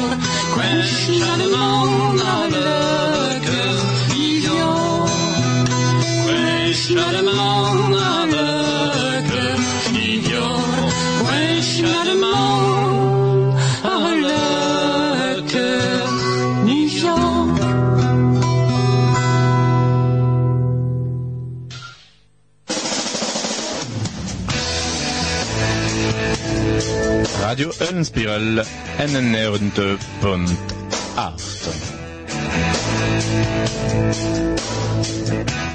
Un nu op een zondag, donc maintenant le dimanche, donc pour le futur festival euh, du mois d'octobre, donc le 18 octobre. hein, je n'ai pas précisé que c'était le 16, 17 et 18 octobre. Voilà, prendre rendez-vous. Euh, donc là, un, grand- programme, hein, euh, un programme dense, co-organisé par les deux associations, donc Académie van Vlaamschotal et Iserouk. Et là, on commence par euh, des propositions d'Iserouk. hein, euh, Voilà, c'est donc euh, l'entrée en matière avec une grande messe avec sermon en flamand en l'église Saint-Vandril. Hein, Je pense qu'une partie de l'assistance sera euh, costumée. Euh, on nous a donc expliqué que Parce que le thème c'est 1900 pour Iserouk. hein, donc, voilà, c'est 1900. Oui, donc, costume oui, oui, 1900. Alors Voilà. le- voilà donc Tous ceux qui ont encore des anciens costumes de, sortir du, leur enfin, euh, du grand-père, de la forme, la redingote. euh, peuvent venir assister à la messe en, Voilà. flamand euh, habillés. et je pense que Félix nous avait dit qu'il y aurait un échange aussi entre le maire de l'é- euh, 1900 de l'époque et le curé de la paroisse. Alors ça c'est après. Ah, C'est après, oui. c'est C'est pas après. pendant, c'est pas à l'église. hein. ah non non non. Ça c'est après. Donc euh, Mais l'échange interviendra. oui, la charge interviendra. hein. On aura on aura un échange un, un petit peu style euh, Pépone et Don Camillo après. hein. Euh, donc nu, euh, un apéritif muziekspel. Donc à, à midi, apéritif musical. Oui, Voilà. sur la petite placette à, à l'arrière de, de l'église, la place du jeu de pommes. Ouais, ce qu'on Mhm. appelle un apéritif concert, quoi. Voilà, et donc c'est là, effectivement, donc alors c'est un apéritif déjà bon qui est donné par euh, la, euh, la commune de Bolzel, donc euh, il faut le signaler aussi, et, euh, et c'est là où il y aura un, voilà une, une petite surprise quoi, enfin une petite surprise parce qu'on n'en connaît pas le contenu, Non, hein, non, mais, on va pas tout dévoiler non plus, On va pas hein. tout dévoiler, mais entre euh, entre le maire, hein, euh, qui euh, s'appelle Meneer de donc Monsieur De le, Roo. Monsieur le Rouge, et puis euh, bah, le, le prêtre De qui s'appelle. Meester de Wet, donc euh, maître maître Leblanc. Oui. Donc on devine déjà qu'il y a des petites connotations là derrière qui euh, qui, qui vont être assez savoureuses. hein. Euh, D'ailleurs, on, on lisait il n'y a pas très longtemps dans, dans le journal qu'à Capelle-la-Grande, le, le, le maire, Monsieur Gouvard, A pris euh, la défense après la de son défense curé. de, de son curé, hein, euh, et ça faisait ça- éviter son transfert, son déplacement. Ouais, on, a, on a beaucoup, on a beaucoup évoqué euh, Pépone et Don Camillo. Voilà, donc ce- cet apéritif concert, bah, c'est euh, euh, place du jeu de pommes. Alors, les places de jeu de pommes en Flandre sont, sont très nombreuses. hein. Eh oui, On euh, parlait souvent de place de jeu de pommes. hein. C'était un jeu qui était euh, énormément joué en Flandre parce qu'on passe souvent des jeux traditionnels, mais le jeu de pommes était aussi traditionnel chez nous. Même dans des petits villages, Rubrook a également sa place Ouais. du jeu de pommes. Et c'est Palmspel, hein, Oui, c'est ça. jeu de pommes, hein, Mhm. Palm, hein, Oui. euh, jeu de Oui, ça ne s'agit pas de, de pommes à manger. Voilà. Non, bah, c'est pas de confusion. C'est pas la saison encore. hein. Enfin, ça commence. Ça En commence. français, il faut donc le prononcer pomme et non Pomme. pas pomme. Oui. Jeu de paume. Oui, ça, on a quelques difficultés La avec paume de la main. hein. la bonne prononciation française. Et donc euh, après, bah, c'est une kermesse. Là. Et ensuite, une kermesse euh, 1900, donc une kermesse euh, costumée, euh, voilà, avec euh, des produits euh, du terroir aussi. Oui. Des anciens jeux. Voilà, des jeux traditionnels. Euh, des animations de rue, nous a dit. Des euh, animaux aussi, des animaux de, d'élevage. avec les, anciennes races d'animaux. La poule de Bourbourg, c'est ça? Hmm hein dont ils ont fait une revue, enfin, dont on a parlé dans une revue, ça doit être la 68 ou la 69. Oui. Hein, 0, 0, et euh, le lapin géant des Flandres, euh, voilà.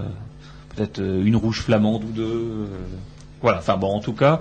euh, Probablement également des chevaux, on a entendu parler. Ah, Oui. donc si ce sont des chevaux traditionnels, je sais qu'il y a une... euh, a priori, euh, des descendants d'une race euh, de chevaux flamands qui, euh, qui étaient partis aux États-Unis et qui ont été euh, repris par euh, euh, eh bien une, euh, un flamand de France. euh, Je pense que c'est la ferme Bec à Bayeul euh, qui a fait revenir. un- voilà, enfin, en tout cas, euh, je, je n'y connais rien en chevaux, mais j'ai cru comprendre qu'il y avait des oui, chevaux oui, comme oui. ça. Mhm. Et euh, mais il y a aussi un repas. Eh oui, un repas euh, traditionnel et puis euh, Alors qu'est-ce qu'on va manger dans ce Hmm. repas traditionnel, Alors, euh, Eric? On le sait déjà parce que Ah oui. on rapproche de midi, là, euh, on commence à avoir faim. Alors, tout d'abord un bon repas. On va commencer par de la soupe, ah, hein, soupe, soupe. Ja. rata. Ja, wat is ook rata, Vlaamse, hè?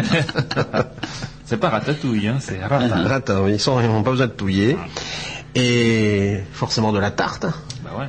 Das Ah, paptart. Alors le fameux thé à la réglisse qui se dit. Voilà. Donc, une boisson d'autrefois. Voilà. Donc on, dont on peut déguster euh, à la maison de la bataille de Nordpen. On est accueilli avec un, un petit verre de Zoetebom thee. Voilà, c'est ça. Et euh, on n'est pas malade après du tout. hein. Voilà. Non, on résiste. Euh, Et au dans dessert, l'après-midi, bah, c'est un, le traditionnel pain gâteau Coq hein, le coq Ah, scout. Voilà. Voilà. Et donc tout ça sera proposé aussi par les équipes euh, de euh, d'Isero. Et Alors bien sûr, bah, le repas n'est pas gratuit, hein, mais euh, en tout cas c'est un repas traditionnel, un repas de fête, un repas de kermesse. Quoi. Et puis euh, bah, nous on reprend la main euh, après sur euh, la partie des concerts et qui vont nous occuper de, de 15h à 18h, enfin 18h, Oui, 18h30. ça va sans doute un peu décaler, mais voilà donc notre, les, concerts. musique van Novelty Avenue. Hein. Euh, donc musique d'autrefois, enfin musique traditionnelle, mais aussi musique contemporaine. Oui, alors tout à fait, puisque on a donc des, des groupes qui ont réinterprété Oui. Les fameuses euh, les fameuses airs traditionnelles d'Edmond de Kousmacre, et je pense notamment au Rococo Rissol Trio.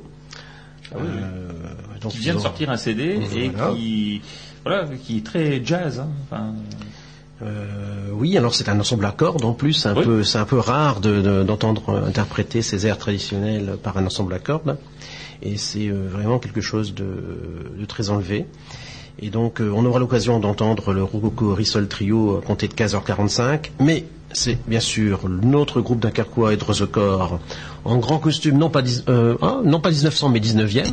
oui, c'est- Voilà, qui vont ouvrir donc euh, cette, cet après-midi de concert à compter, à compter de 15 heures. Donc euh, nos amis de, de. Donc le 15h45 environ donc le Rococo Rissol Trio, hein, qui est composé, on peut le rappeler, de William Scott, de Gabriel Lenoir oui. et de Gérald Riquebourg. Voilà. Donc euh, des, noms, des noms très connus euh, en Flandre euh, française, mais également euh, à l'étranger. parce que Voilà, je de que- musiciens professionnels. Oui, oui, oui, c'est de- ce sont des scènes internationales. hein, et euh, voilà, donc on, est on est très content qu'ils ont qu'ils aient accepté de, participer à notre festival cette année parce que euh, bon tous les ans on, essaye à, la fois d'avoir des, groupes qui sont parfois un peu moins connus et qu'il faut lancer et, euh, et un groupe qui est un peu voilà un peu plus euh, avancé dans, dans sa carrière musicale et, qui permet de donner aussi un peu de lustre. hein. Ensuite, à compter de 16h30, euh, ce sera donc le groupe Intwin. Oui, donc il vient présenter son CD. Donc voilà, un twin. Euh, ça signifie quelqu'un.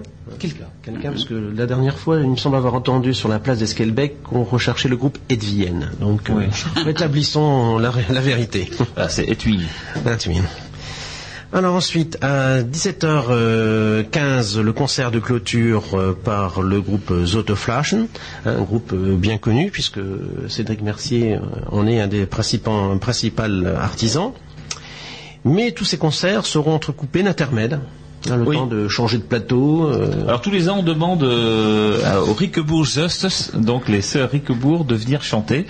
Et alors elles vont venir parce que bon, les euh, ces, deux dames qui sont charmantes et qui sont habituées d'animer euh, Les banquets, hein, les banquets, les banquets. voilà, dans la région de Brédune et autres, et euh, bah, connaissent des morceaux traditionnels flamands et qu'on chante tous en chœur, un peu ceux qui sont repris euh, sur le CD de Joël Leclerc, là, et qui et qui sont vraiment très agréables. Alors on va essayer de de préparer les textes par écrit de telle sorte qu'on puisse les donner au public qui sera dans la salle, que les, pour que les gens chantent avec elles.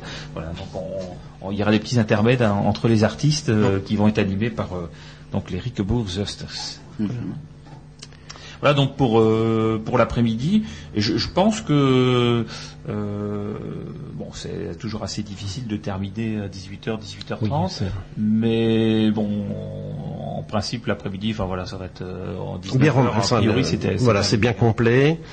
Et en parallèle de ces concerts, bien évidemment, euh, les associations qui composent l'Institut tiennent euh, des stands de- d'information. hein, euh, Oui, dans- donc on peut rencontrer des associations. Voilà, on est présent pour, euh, pour discuter également et pour rencontrer nos interlocuteurs. hein. Alors c'est peut-être l'occasion de rappeler euh, qui, euh, qui fait partie de l'Institut de la langue régionale flamande, puisque c'est une fédération d'associations.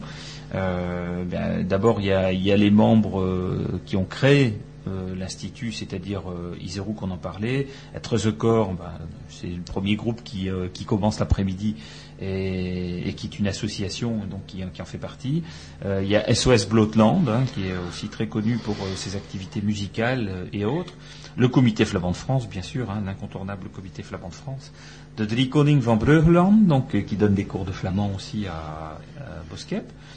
L'association pour la défense du flamand du nord de la France, donc qui est dont le président est Jean-Louis Martel. Euh, voilà, donc ça sont les associations fondatrices et ensuite sont venus euh, s'ajouter euh, le collectif Nature et Patrimoine du Outland, le Centre international Albert Roussel, les Amis du musée Jeanne de Vos, euh, Flamand Langue Vivante, qui est son site euh, internet d'ailleurs, euh, grammaire flamande, c'est euh, www.grammaireflamande.com .fr.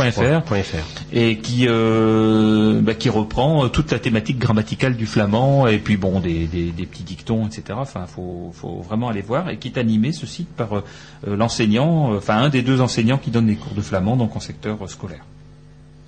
Baladin du Grunberg, de Berg, donc de Katchebey, euh, qui est aussi un groupe musical, et les Amis du Reuse et du patrimoine folklorique euh, d'Incarquois, et deux petits nouveaux, enfin quand je dis petits nouveaux, ce sont pas des petits nouveaux, ce sont des nouveaux, mais pas, venus. des petits groupes, c'est la Maison de la Bataille à Norpen, qui est adhérente depuis peu euh, à l'Institut, et l'association Nipkerk, qui euh, vient d'adhérer, et donc qui aussi donne un cours, enfin découverte, euh, sensibilisation au flamand Et à- la généalogie, voilà. et de la généalogie, histoire locale du patrimoine, etc.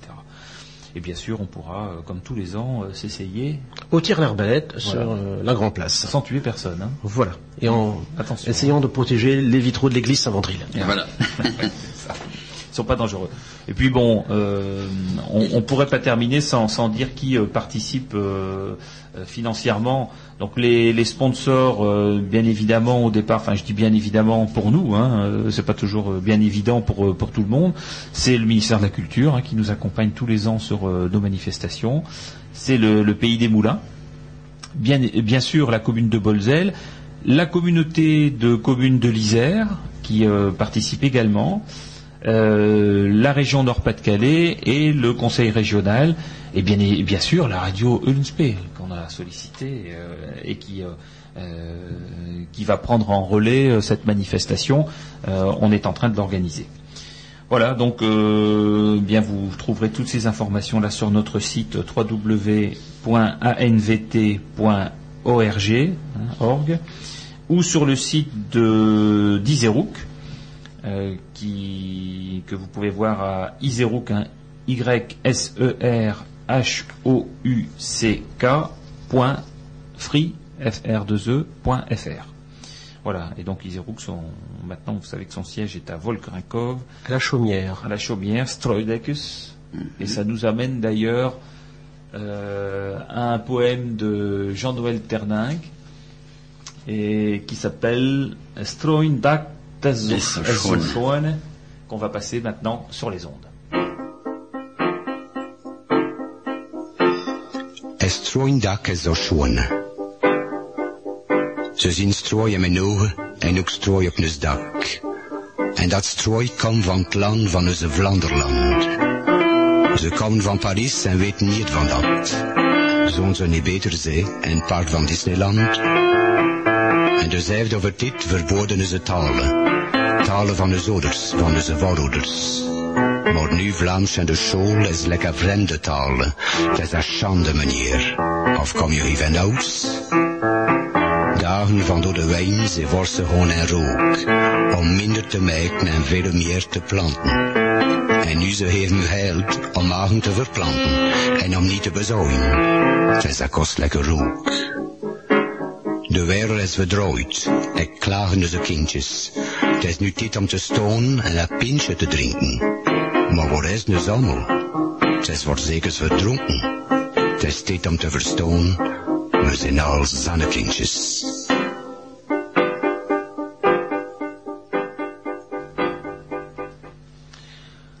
Donc c'était la voix euh, euh, grave et chaude de Jean-Noël Ternac, hein, auteur du Qui a, texte. qui a donc écrit ce poème en, en l'honneur justement d'Isérouk, pour Isérouk.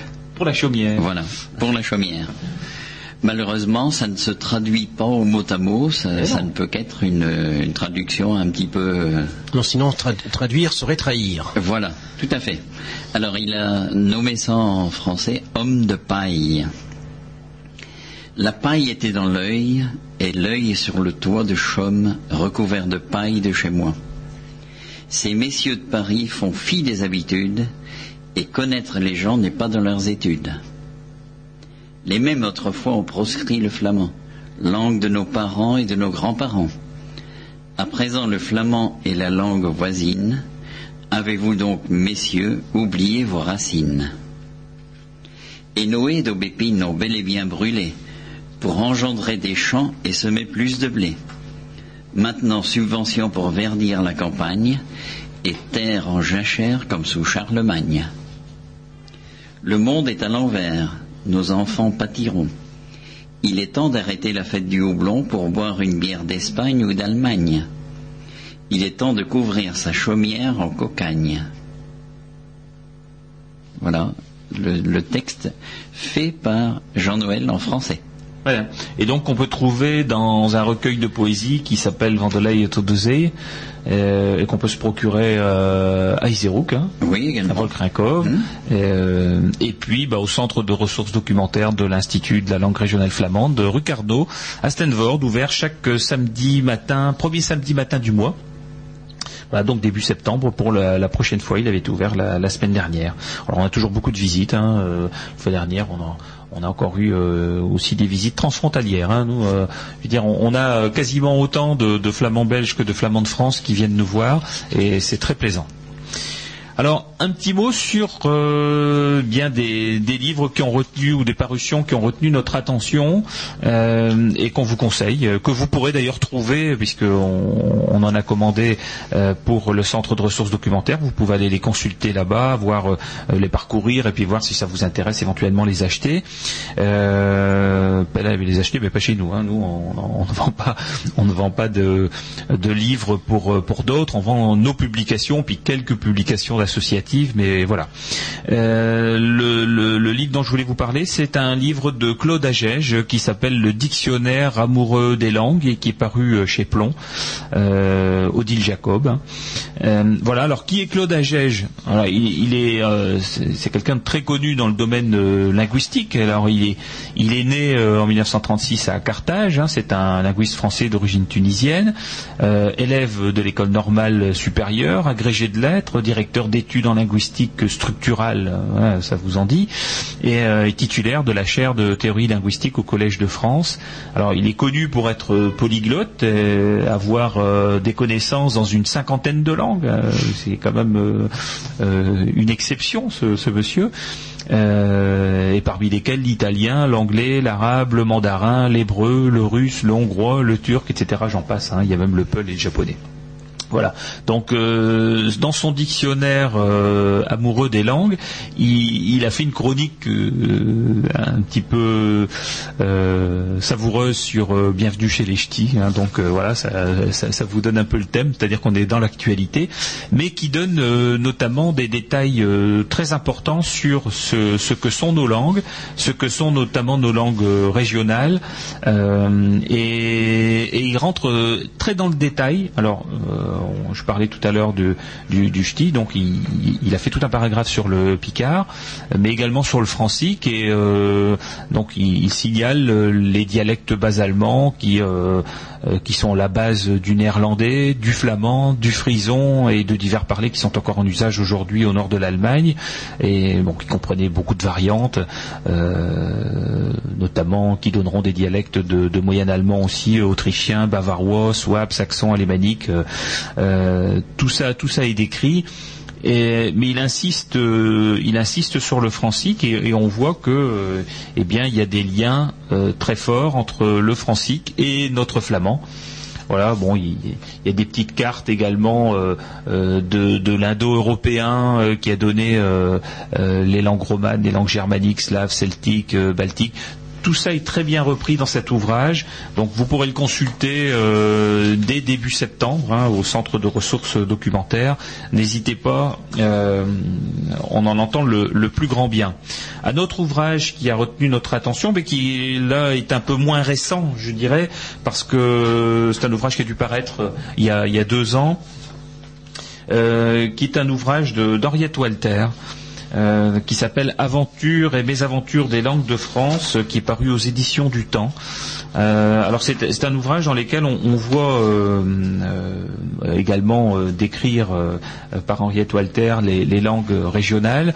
Alors qui est Henriette Walter? Elle est professeure honoraire de linguistique à l'université de Haute-Bretagne. Elle est présidente de la Société internationale de linguistique fonctionnelle membre du Conseil supérieur de la langue française. Donc elle a, elle a beaucoup publié, hein, le français dans tous les sens, euh, euh, qui a été euh, prix de l'Académie française, mais euh, bon, l'aventure des mots français venus d'ailleurs, etc. Donc c'est quelqu'un qui est, très connu dans le domaine linguistique. Et si, j'en fais ben, de la publicité, c'est que il y a notamment tout, un, tout un paragraphe par rapport euh, au flamand. Alors, euh, bon, manifestement, euh, après, on, pourrait regarder en détail et puis euh, point par point voir si on est si on est tout à fait d'accord avec ce qui a été écrit, mais c'est pas le but. Euh, je, vous donnerai néanmoins les grands thèmes qu'elle a évoqués. Alors, elle, prend une carte, ce qu'elle appelle une carte d'orientation, où elle situe le flamand de manière transfrontalière hein, sur la partie de l'arrondissement de Dunkerque, mais également de l'autre côté de la frontière, en faisant un peu d'histoire, hein, c'est-à-dire on, on remonte là à Charlemagne, euh, mais elle parle aussi de la langue euh, autrefois, la langue flamande autrefois, qui était attestée euh, en Gaule dès, enfin la langue des Francs en tout cas, hein, qui était attestée en Gaule dès le IVe siècle et, qui a donné des noms bah, euh, flamands, euh, enfin flamands euh, germaniques en tout cas à, des villes qui aujourd'hui ne, sont pas considérées comme faisant partie de la Flandre, c'est-à-dire par exemple Arras hein, avec euh, euh, avec euh, Cambrai, euh, enfin plutôt Cambrai, Kamerik, Arras, euh, Atrecht, euh, ou des villes comme Lille, hein, Rissel, là, qui a gardé euh, quand même son nom flamand euh, sur, sur beaucoup de panneaux, notamment en Belgique. D'ailleurs, ça fait beaucoup de surprises aux gens qui vont en Belgique flamande euh, et qui veulent revenir sur l'île, ils ont parfois un peu de mal à trouver leur chemin. Euh, et puis des, villes qui sont plus proches de chez nous, euh, Gravelines par exemple, Gravelines, et qui sont nommées déjà depuis un temps très ancien. dans, dans, ce, dans, ce- dans cette langue, flamande. Alors, elle note aussi aujourd'hui où on parle flamand, quelle a été l'évolution des territoires où on a parlé flamand.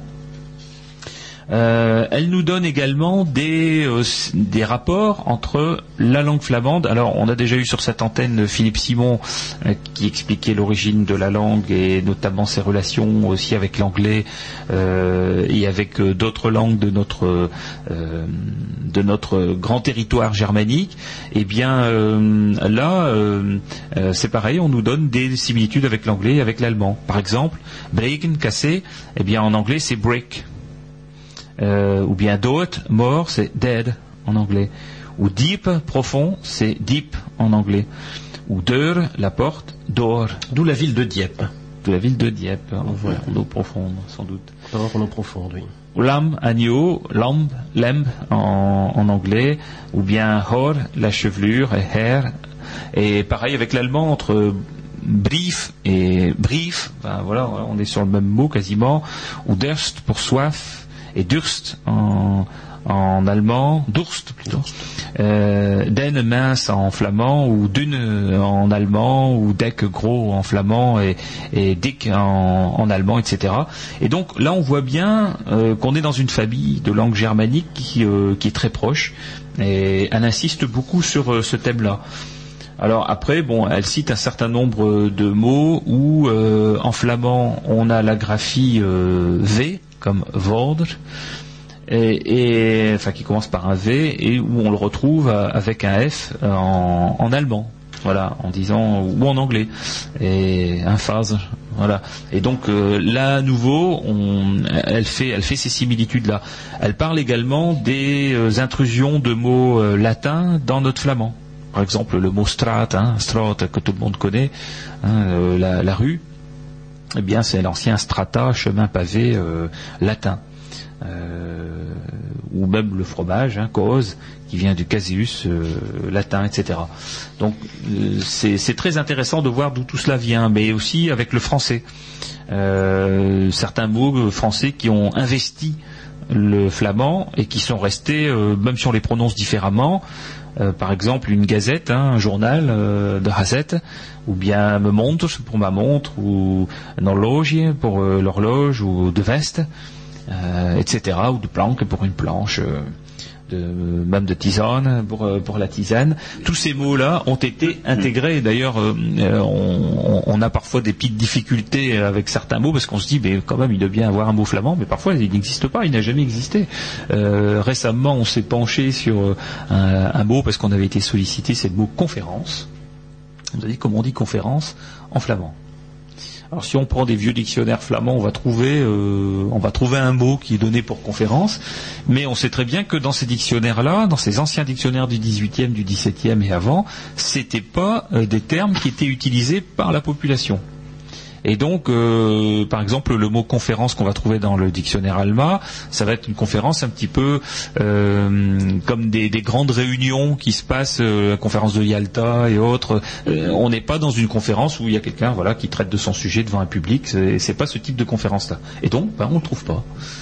Alors, quel est le choix? Ben, Soit on utilise le mot que les Français vont utiliser, de conférence, hein, les, Flamands de France, de conférence, ou bien alors on doit créer un néologisme. Alors l'Institut s'est penché sur cette question et a proposé aussi de spreking. euh, comme euh, de verhoring, c'est le la réunion qui vient de se réunir verhoren, euh, et bien de spreking, donc ça vient de spreken, spreken qu'on utilise très rarement. C'est plutôt dans le cadre d'un discours. Hein. Euh, Spreken, c'est euh, euh, parce que officiel. pour parler, Pour c'est c'est klapen, voilà. Tandis que spreken, je suis tout seul, je parle devant un public. Euh, et donc là, de spreking pourrait être le, le néologisme. euh, voilà. Parce que le flamand, c'est créer des mots, hein, bien évidemment. hein. Pour euh, un réfrigérateur, il a trouvé le mot. Hein. Euh, Des coups de casse. Euh, on discutait tout à l'heure du- de la mobilette. hein. La mobilette en flamand, euh, c'est un speur, quelque chose qui crache. quoi. voilà. Et, puis, euh, bon, elle, donne aussi quelques points euh, très linguistiques de consonnes remplacées par une voyelle, euh, mais également le flamand et les autres langues germaniques. Et puis, où commence, où s'arrête la Picardie. Voilà. Donc, elle nous dit ben, dans, une carte où est le Picard, où est le flamand, où est-ce qu'on parle le Picard, où est-ce qu'on parle le flamand. Et puis, bon, il y a tout un paragraphe également sur le Picard. Voilà, donc, je vous conseille vivement ce, cet ouvrage euh, que je rappelle et donc qui a été euh, écrit par euh, Henriette Walter et qui s'appelle Aventure et mes aventures. Et puis c'est aussi donc un auteur qui a aussi longuement écrit sur le rapport entre le français et l'anglais. hein. Euh, sa thèse repose sur le fait que le français est la langue latine la plus germanique et l'anglais est la langue germanique la plus latine, puisque les échanges entre les deux langues ont été très longs et très profonds pendant plusieurs siècles. Voilà, donc Aventure et mes aventures des langues de France. Euh, et bien avant de passer à la suite, un petit morceau d'Arpazel.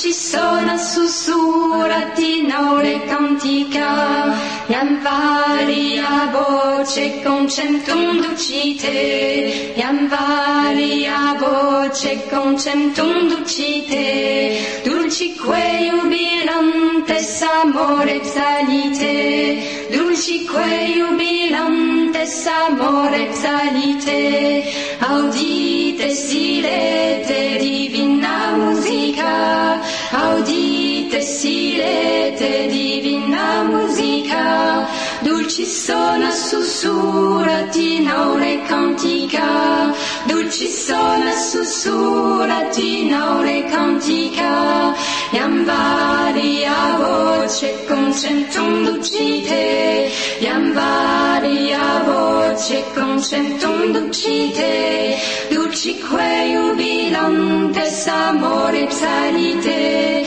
dulcique jubilantes amore psalite, audite silete divina musica, audite silete divina soda, soda, surati, naure cantica. Dulci soda, soda, surati, naure cantica. Lambaria voce, concentum sancite. Lambaria voce, concentum sancite. Dulcique jubilami, desamore psalite. Dulcique jubilami, desamore psalite. Audite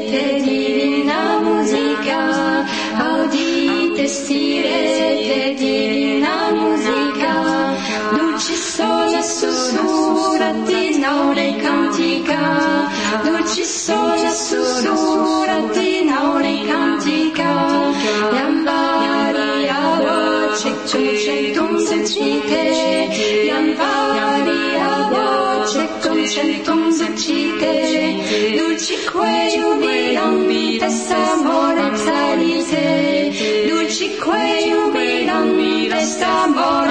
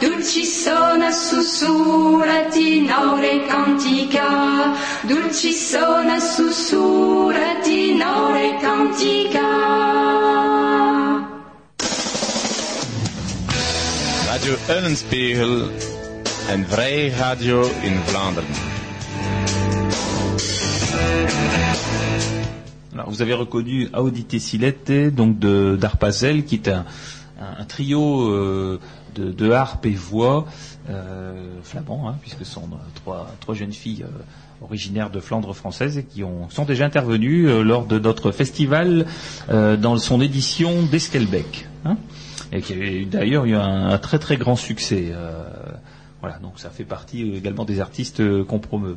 À nu Michel, Haklappen van, van de drie wijzen. Van Marcel Marchilly, van Marcel is een Marchilly. tekst die om de tien van de, Van de ministerie en ook van de cultuur. Ja. De drie wijzen. Het was een keer vent die aan het waaien was langs de plage van Malo. Het reusde dat een, eh, een shit was van zijn wuf. Ze zeiden naar een genom niet kunnen fokkediezen om jongens te maken. Het was juist om weg te lopen met een een vent dat ze liever zag. Hij was te mogelijk. Hij ging op het zand, het water, en hij vond daar een bataille met een aardig fats- fatsoen. Hij een liedje erop, om ze een liedje te kussen en om ze beter te kunnen zien. Klik. Het sprong daar het genie uit daarvan. Begot. Hij keek verhapt. Je ziet wel bedankt, zijn genie. Het was meer of jaar dan erin zoten. Je hebt een rechte van drie wensen te maken. Wie nee je eerste wens? Zijn mijn, zijn mijn ogen in de lucht. Oog genoeg om mijn naar de schijn te zien. Ze zeggen dat dat zo een schoon visioen is. Ah, denk, we kunnen zijn bluffen. Zal je een oog genoeg kunnen opzetten. Maar mijn opvangers, en zijn niet sterk genoeg, en ze zijn tot om je weer te kunnen afslossen op de grond. Je zou verzekerd dat we eiers willen. Maar je verlangt verzekers achter het wat eiers. Het moet ook zijn dat de mensen het mets verdobbeld zijn. Het is ook het mets het weer eiers die ze ontvangt. Zeg nu een keer je nieuwe eerste wensje. Geef me een miljoen euro's. Oh, Sint de Rut. Het is je wuf die nu 2 miljoen euro zet. Het is jammer voor je, maar je kunt niet verrijden. Dat komt van mijn grootaalde. Wie is je tweede wensje? Zo herne een schoon groot nieuweuzen. Ja. Walle, walle. Ik zie nog een keer de Rut. Je wuf nu twee schone grote nieuweuzen. Ho, zegt je derde wensje vinden hem la en laai dit bepaald dat zegt, sla me af dood.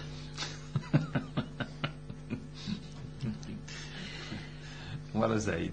Alors, de drie wensen, les trois souhaits. Was een keer vent die twaaion van lijst, was lijst de plage van Malo.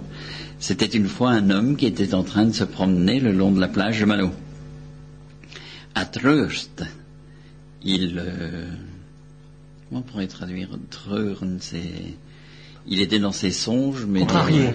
il était, euh, Contrarié, quelque sorte. oui. hein. Ouais, Il était- il était pensif, peut-être. Il était pensif, et- mais vraiment pensif, dans le- un peu dans le mauvais sens du terme, hein, quand même, Euh, parce qu'il avait des ennuis. Ah oui. Donc il, euh, il y a un verbe qui, qui explique ça exactement, hein, mais je ne sais plus lequel. Bon. Tout de suite comme ça. Dat Aschiert was van zijn veuve. Donc il, euh, il était dans ses pensées parce qu'il était séparé de sa femme. Ze zeiden dan al de génome niet kunnen focodizen om jongens te maken. Elle disait que leur génome ne correspondait pas pour faire des enfants. Het was juist om weg te lopen met een einvent dat ze liever zag. C'était juste pour se sauver avec, Avec un, un autre. un autre homme qu'elle aimait davantage. Er was Steve ongelukkig.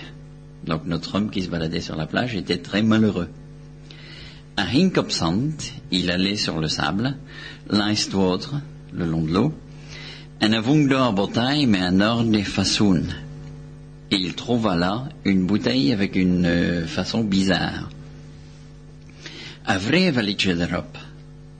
Il frottait un peu dessus, om zijn liedje te pour la nettoyer un peu, en om ze beter te kunnen.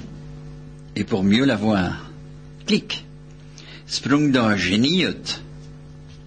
Donc, euh, il, euh, avec un clic, il, euh, sortit un génie de cette bouteille. Behot.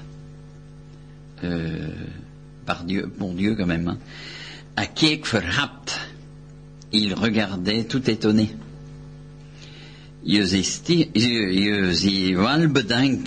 Genie. Tu es remercié, disait le génie.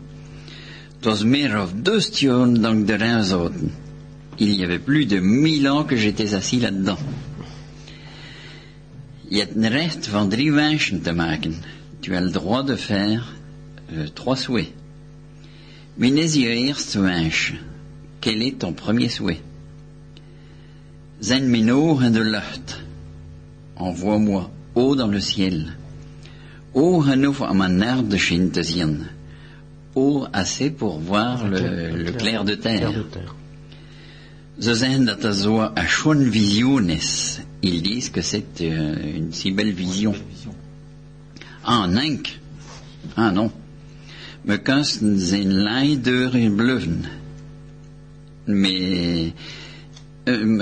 Kunsten zijn leideuren bleven, pardon. Mes dons sont restés pérennes.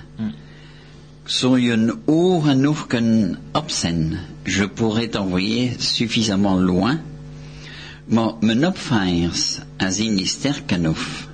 Mais mes capteurs ne sont pas assez costauds, ne sont pas assez forts, zijn tot om je weer te kunnen aflossen op de grond. Voilà. Mais ils sont trop vieux pour pouvoir te ramener sur terre. Je voorzeker dat we airs vallen. Tu finirais certainement quelque part ailleurs. Maar je ze achter tot airs. Mais tu désires certainement quelque chose d'autre. Maar ook zijn dat de mensen het met verdobbeld zijn. Je dois aussi dire que les gens sont bien souvent euh, doublés, euh, reçoivent les, les dons en double. Ah oui. Des met Saturnairs des ontvangt. C'est aussi quelquefois quelqu'un d'autre qui les reçoit.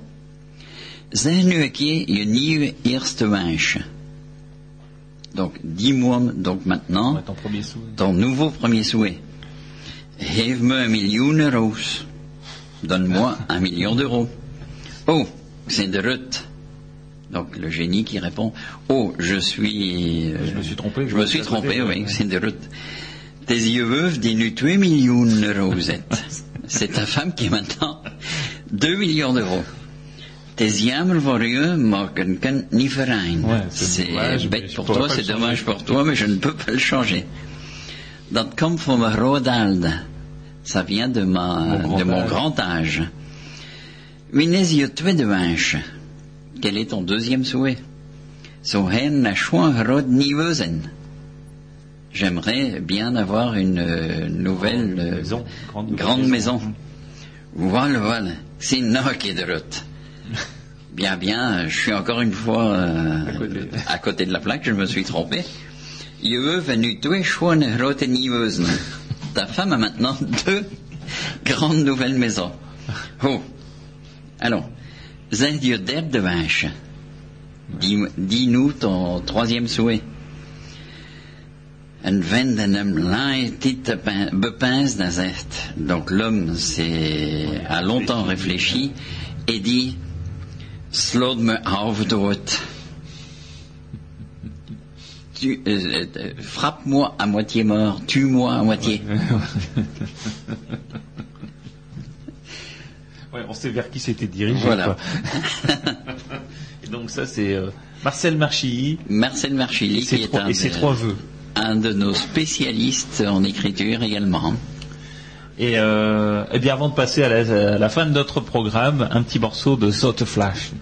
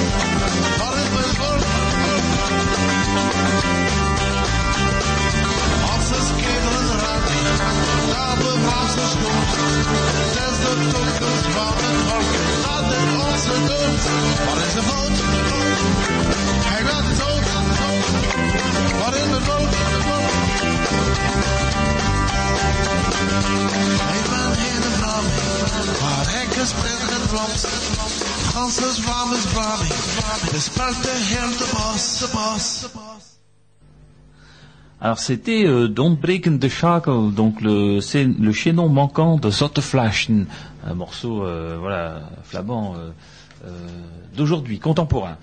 Alors bah, pour terminer, deux, parutions euh, que je vous conseille hein, de, de la délégation générale à la langue française et aux langues de France, donc la DGLF-LF. Alors c'est la partie du ministère de la Culture qui travaille pour les, langues en France et donc qui, euh, qui nous accompagne. Alors une première parution qui, fait, euh, enfin qui donne les références sur les langues de France, euh, c'est-à-dire les langues régionales, les langues non territoriales.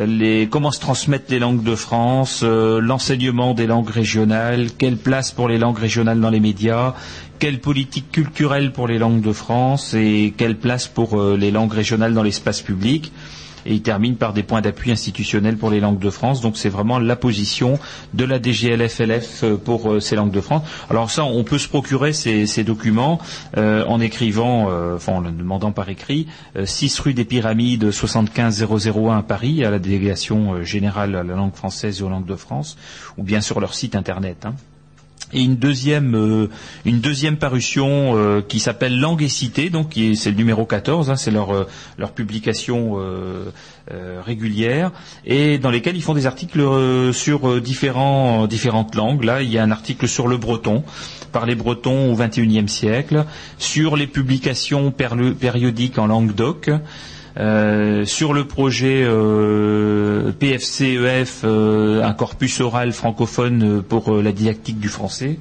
Sur la terminologie, l'enrichissement de la langue française. Alors moi j'ai relevé deux trois petites phrases là qui sont très intéressantes sur les sur les mots, sur ce qu'on pense des mots nouveaux dans les langues, et notamment ce que dit Bénédicte Madinier de la DGLF-LF. Elle dit une langue ne peut vivre que dans la mesure où elle est apte à dire le monde tel qu'en lui-même la modernité le change ou alors euh, un mot plus ancien qui est de Malherbe qui disait quelque absolu que vous soyez, vous ne sauriez sire ni abolir ni établir un mot si l'usage ne l'autorise. C'est-à-dire qu'en fait c'est l'usage qui fait le mot et non pas le contraire. Euh, et puis euh, jusqu'à une citation de Cicéron de, à objet nouveau, terme nouveau, et donc il ne faut pas avoir peur de créer des nouveaux termes. Ensuite, sur l'intercompréhension entre langues apparentées, sur euh, l'alternance codique malgache-français, vous voyez, ce sont des thèmes vraiment très très différents. Et euh, un, grand article sur le francique avec euh, Hervé Atamaniuk. Euh, et puis ensuite différentes parutions qui sont euh, proposées, euh, différents livres qui sont très intéressants. Et donc je termine par un, tout petit texte qui nous a été envoyé par Claire et Yves de Rosendal, un, ancien couple de flamands, voilà. Et puis à l'occasion de leur anniversaire, sans doute de mariage, ils ont écrit un petit texte en flamand. De jorn al wemelen, rabelen, ook lagen, dus leven met honderd deuren. Of zijn voorwacht en verzegde, deur en is nog misschien verre, het einde van veuren. Bien sûr, les années sont là, et pourtant, écumant petit bonheur et menu peine, dodelinant qu'à cas, souriant encore, notre vie, nous y progressons, de l'avant toujours, mais doucement, car il est peut-être encore loin le bout du sillon. Voilà un petit mot plein d'espoir de Claire et Yves qui nous amène vers la fin de notre programme et on termine par De Vlaamse Talen de Op the Vlaams 2 Edmond Vanille.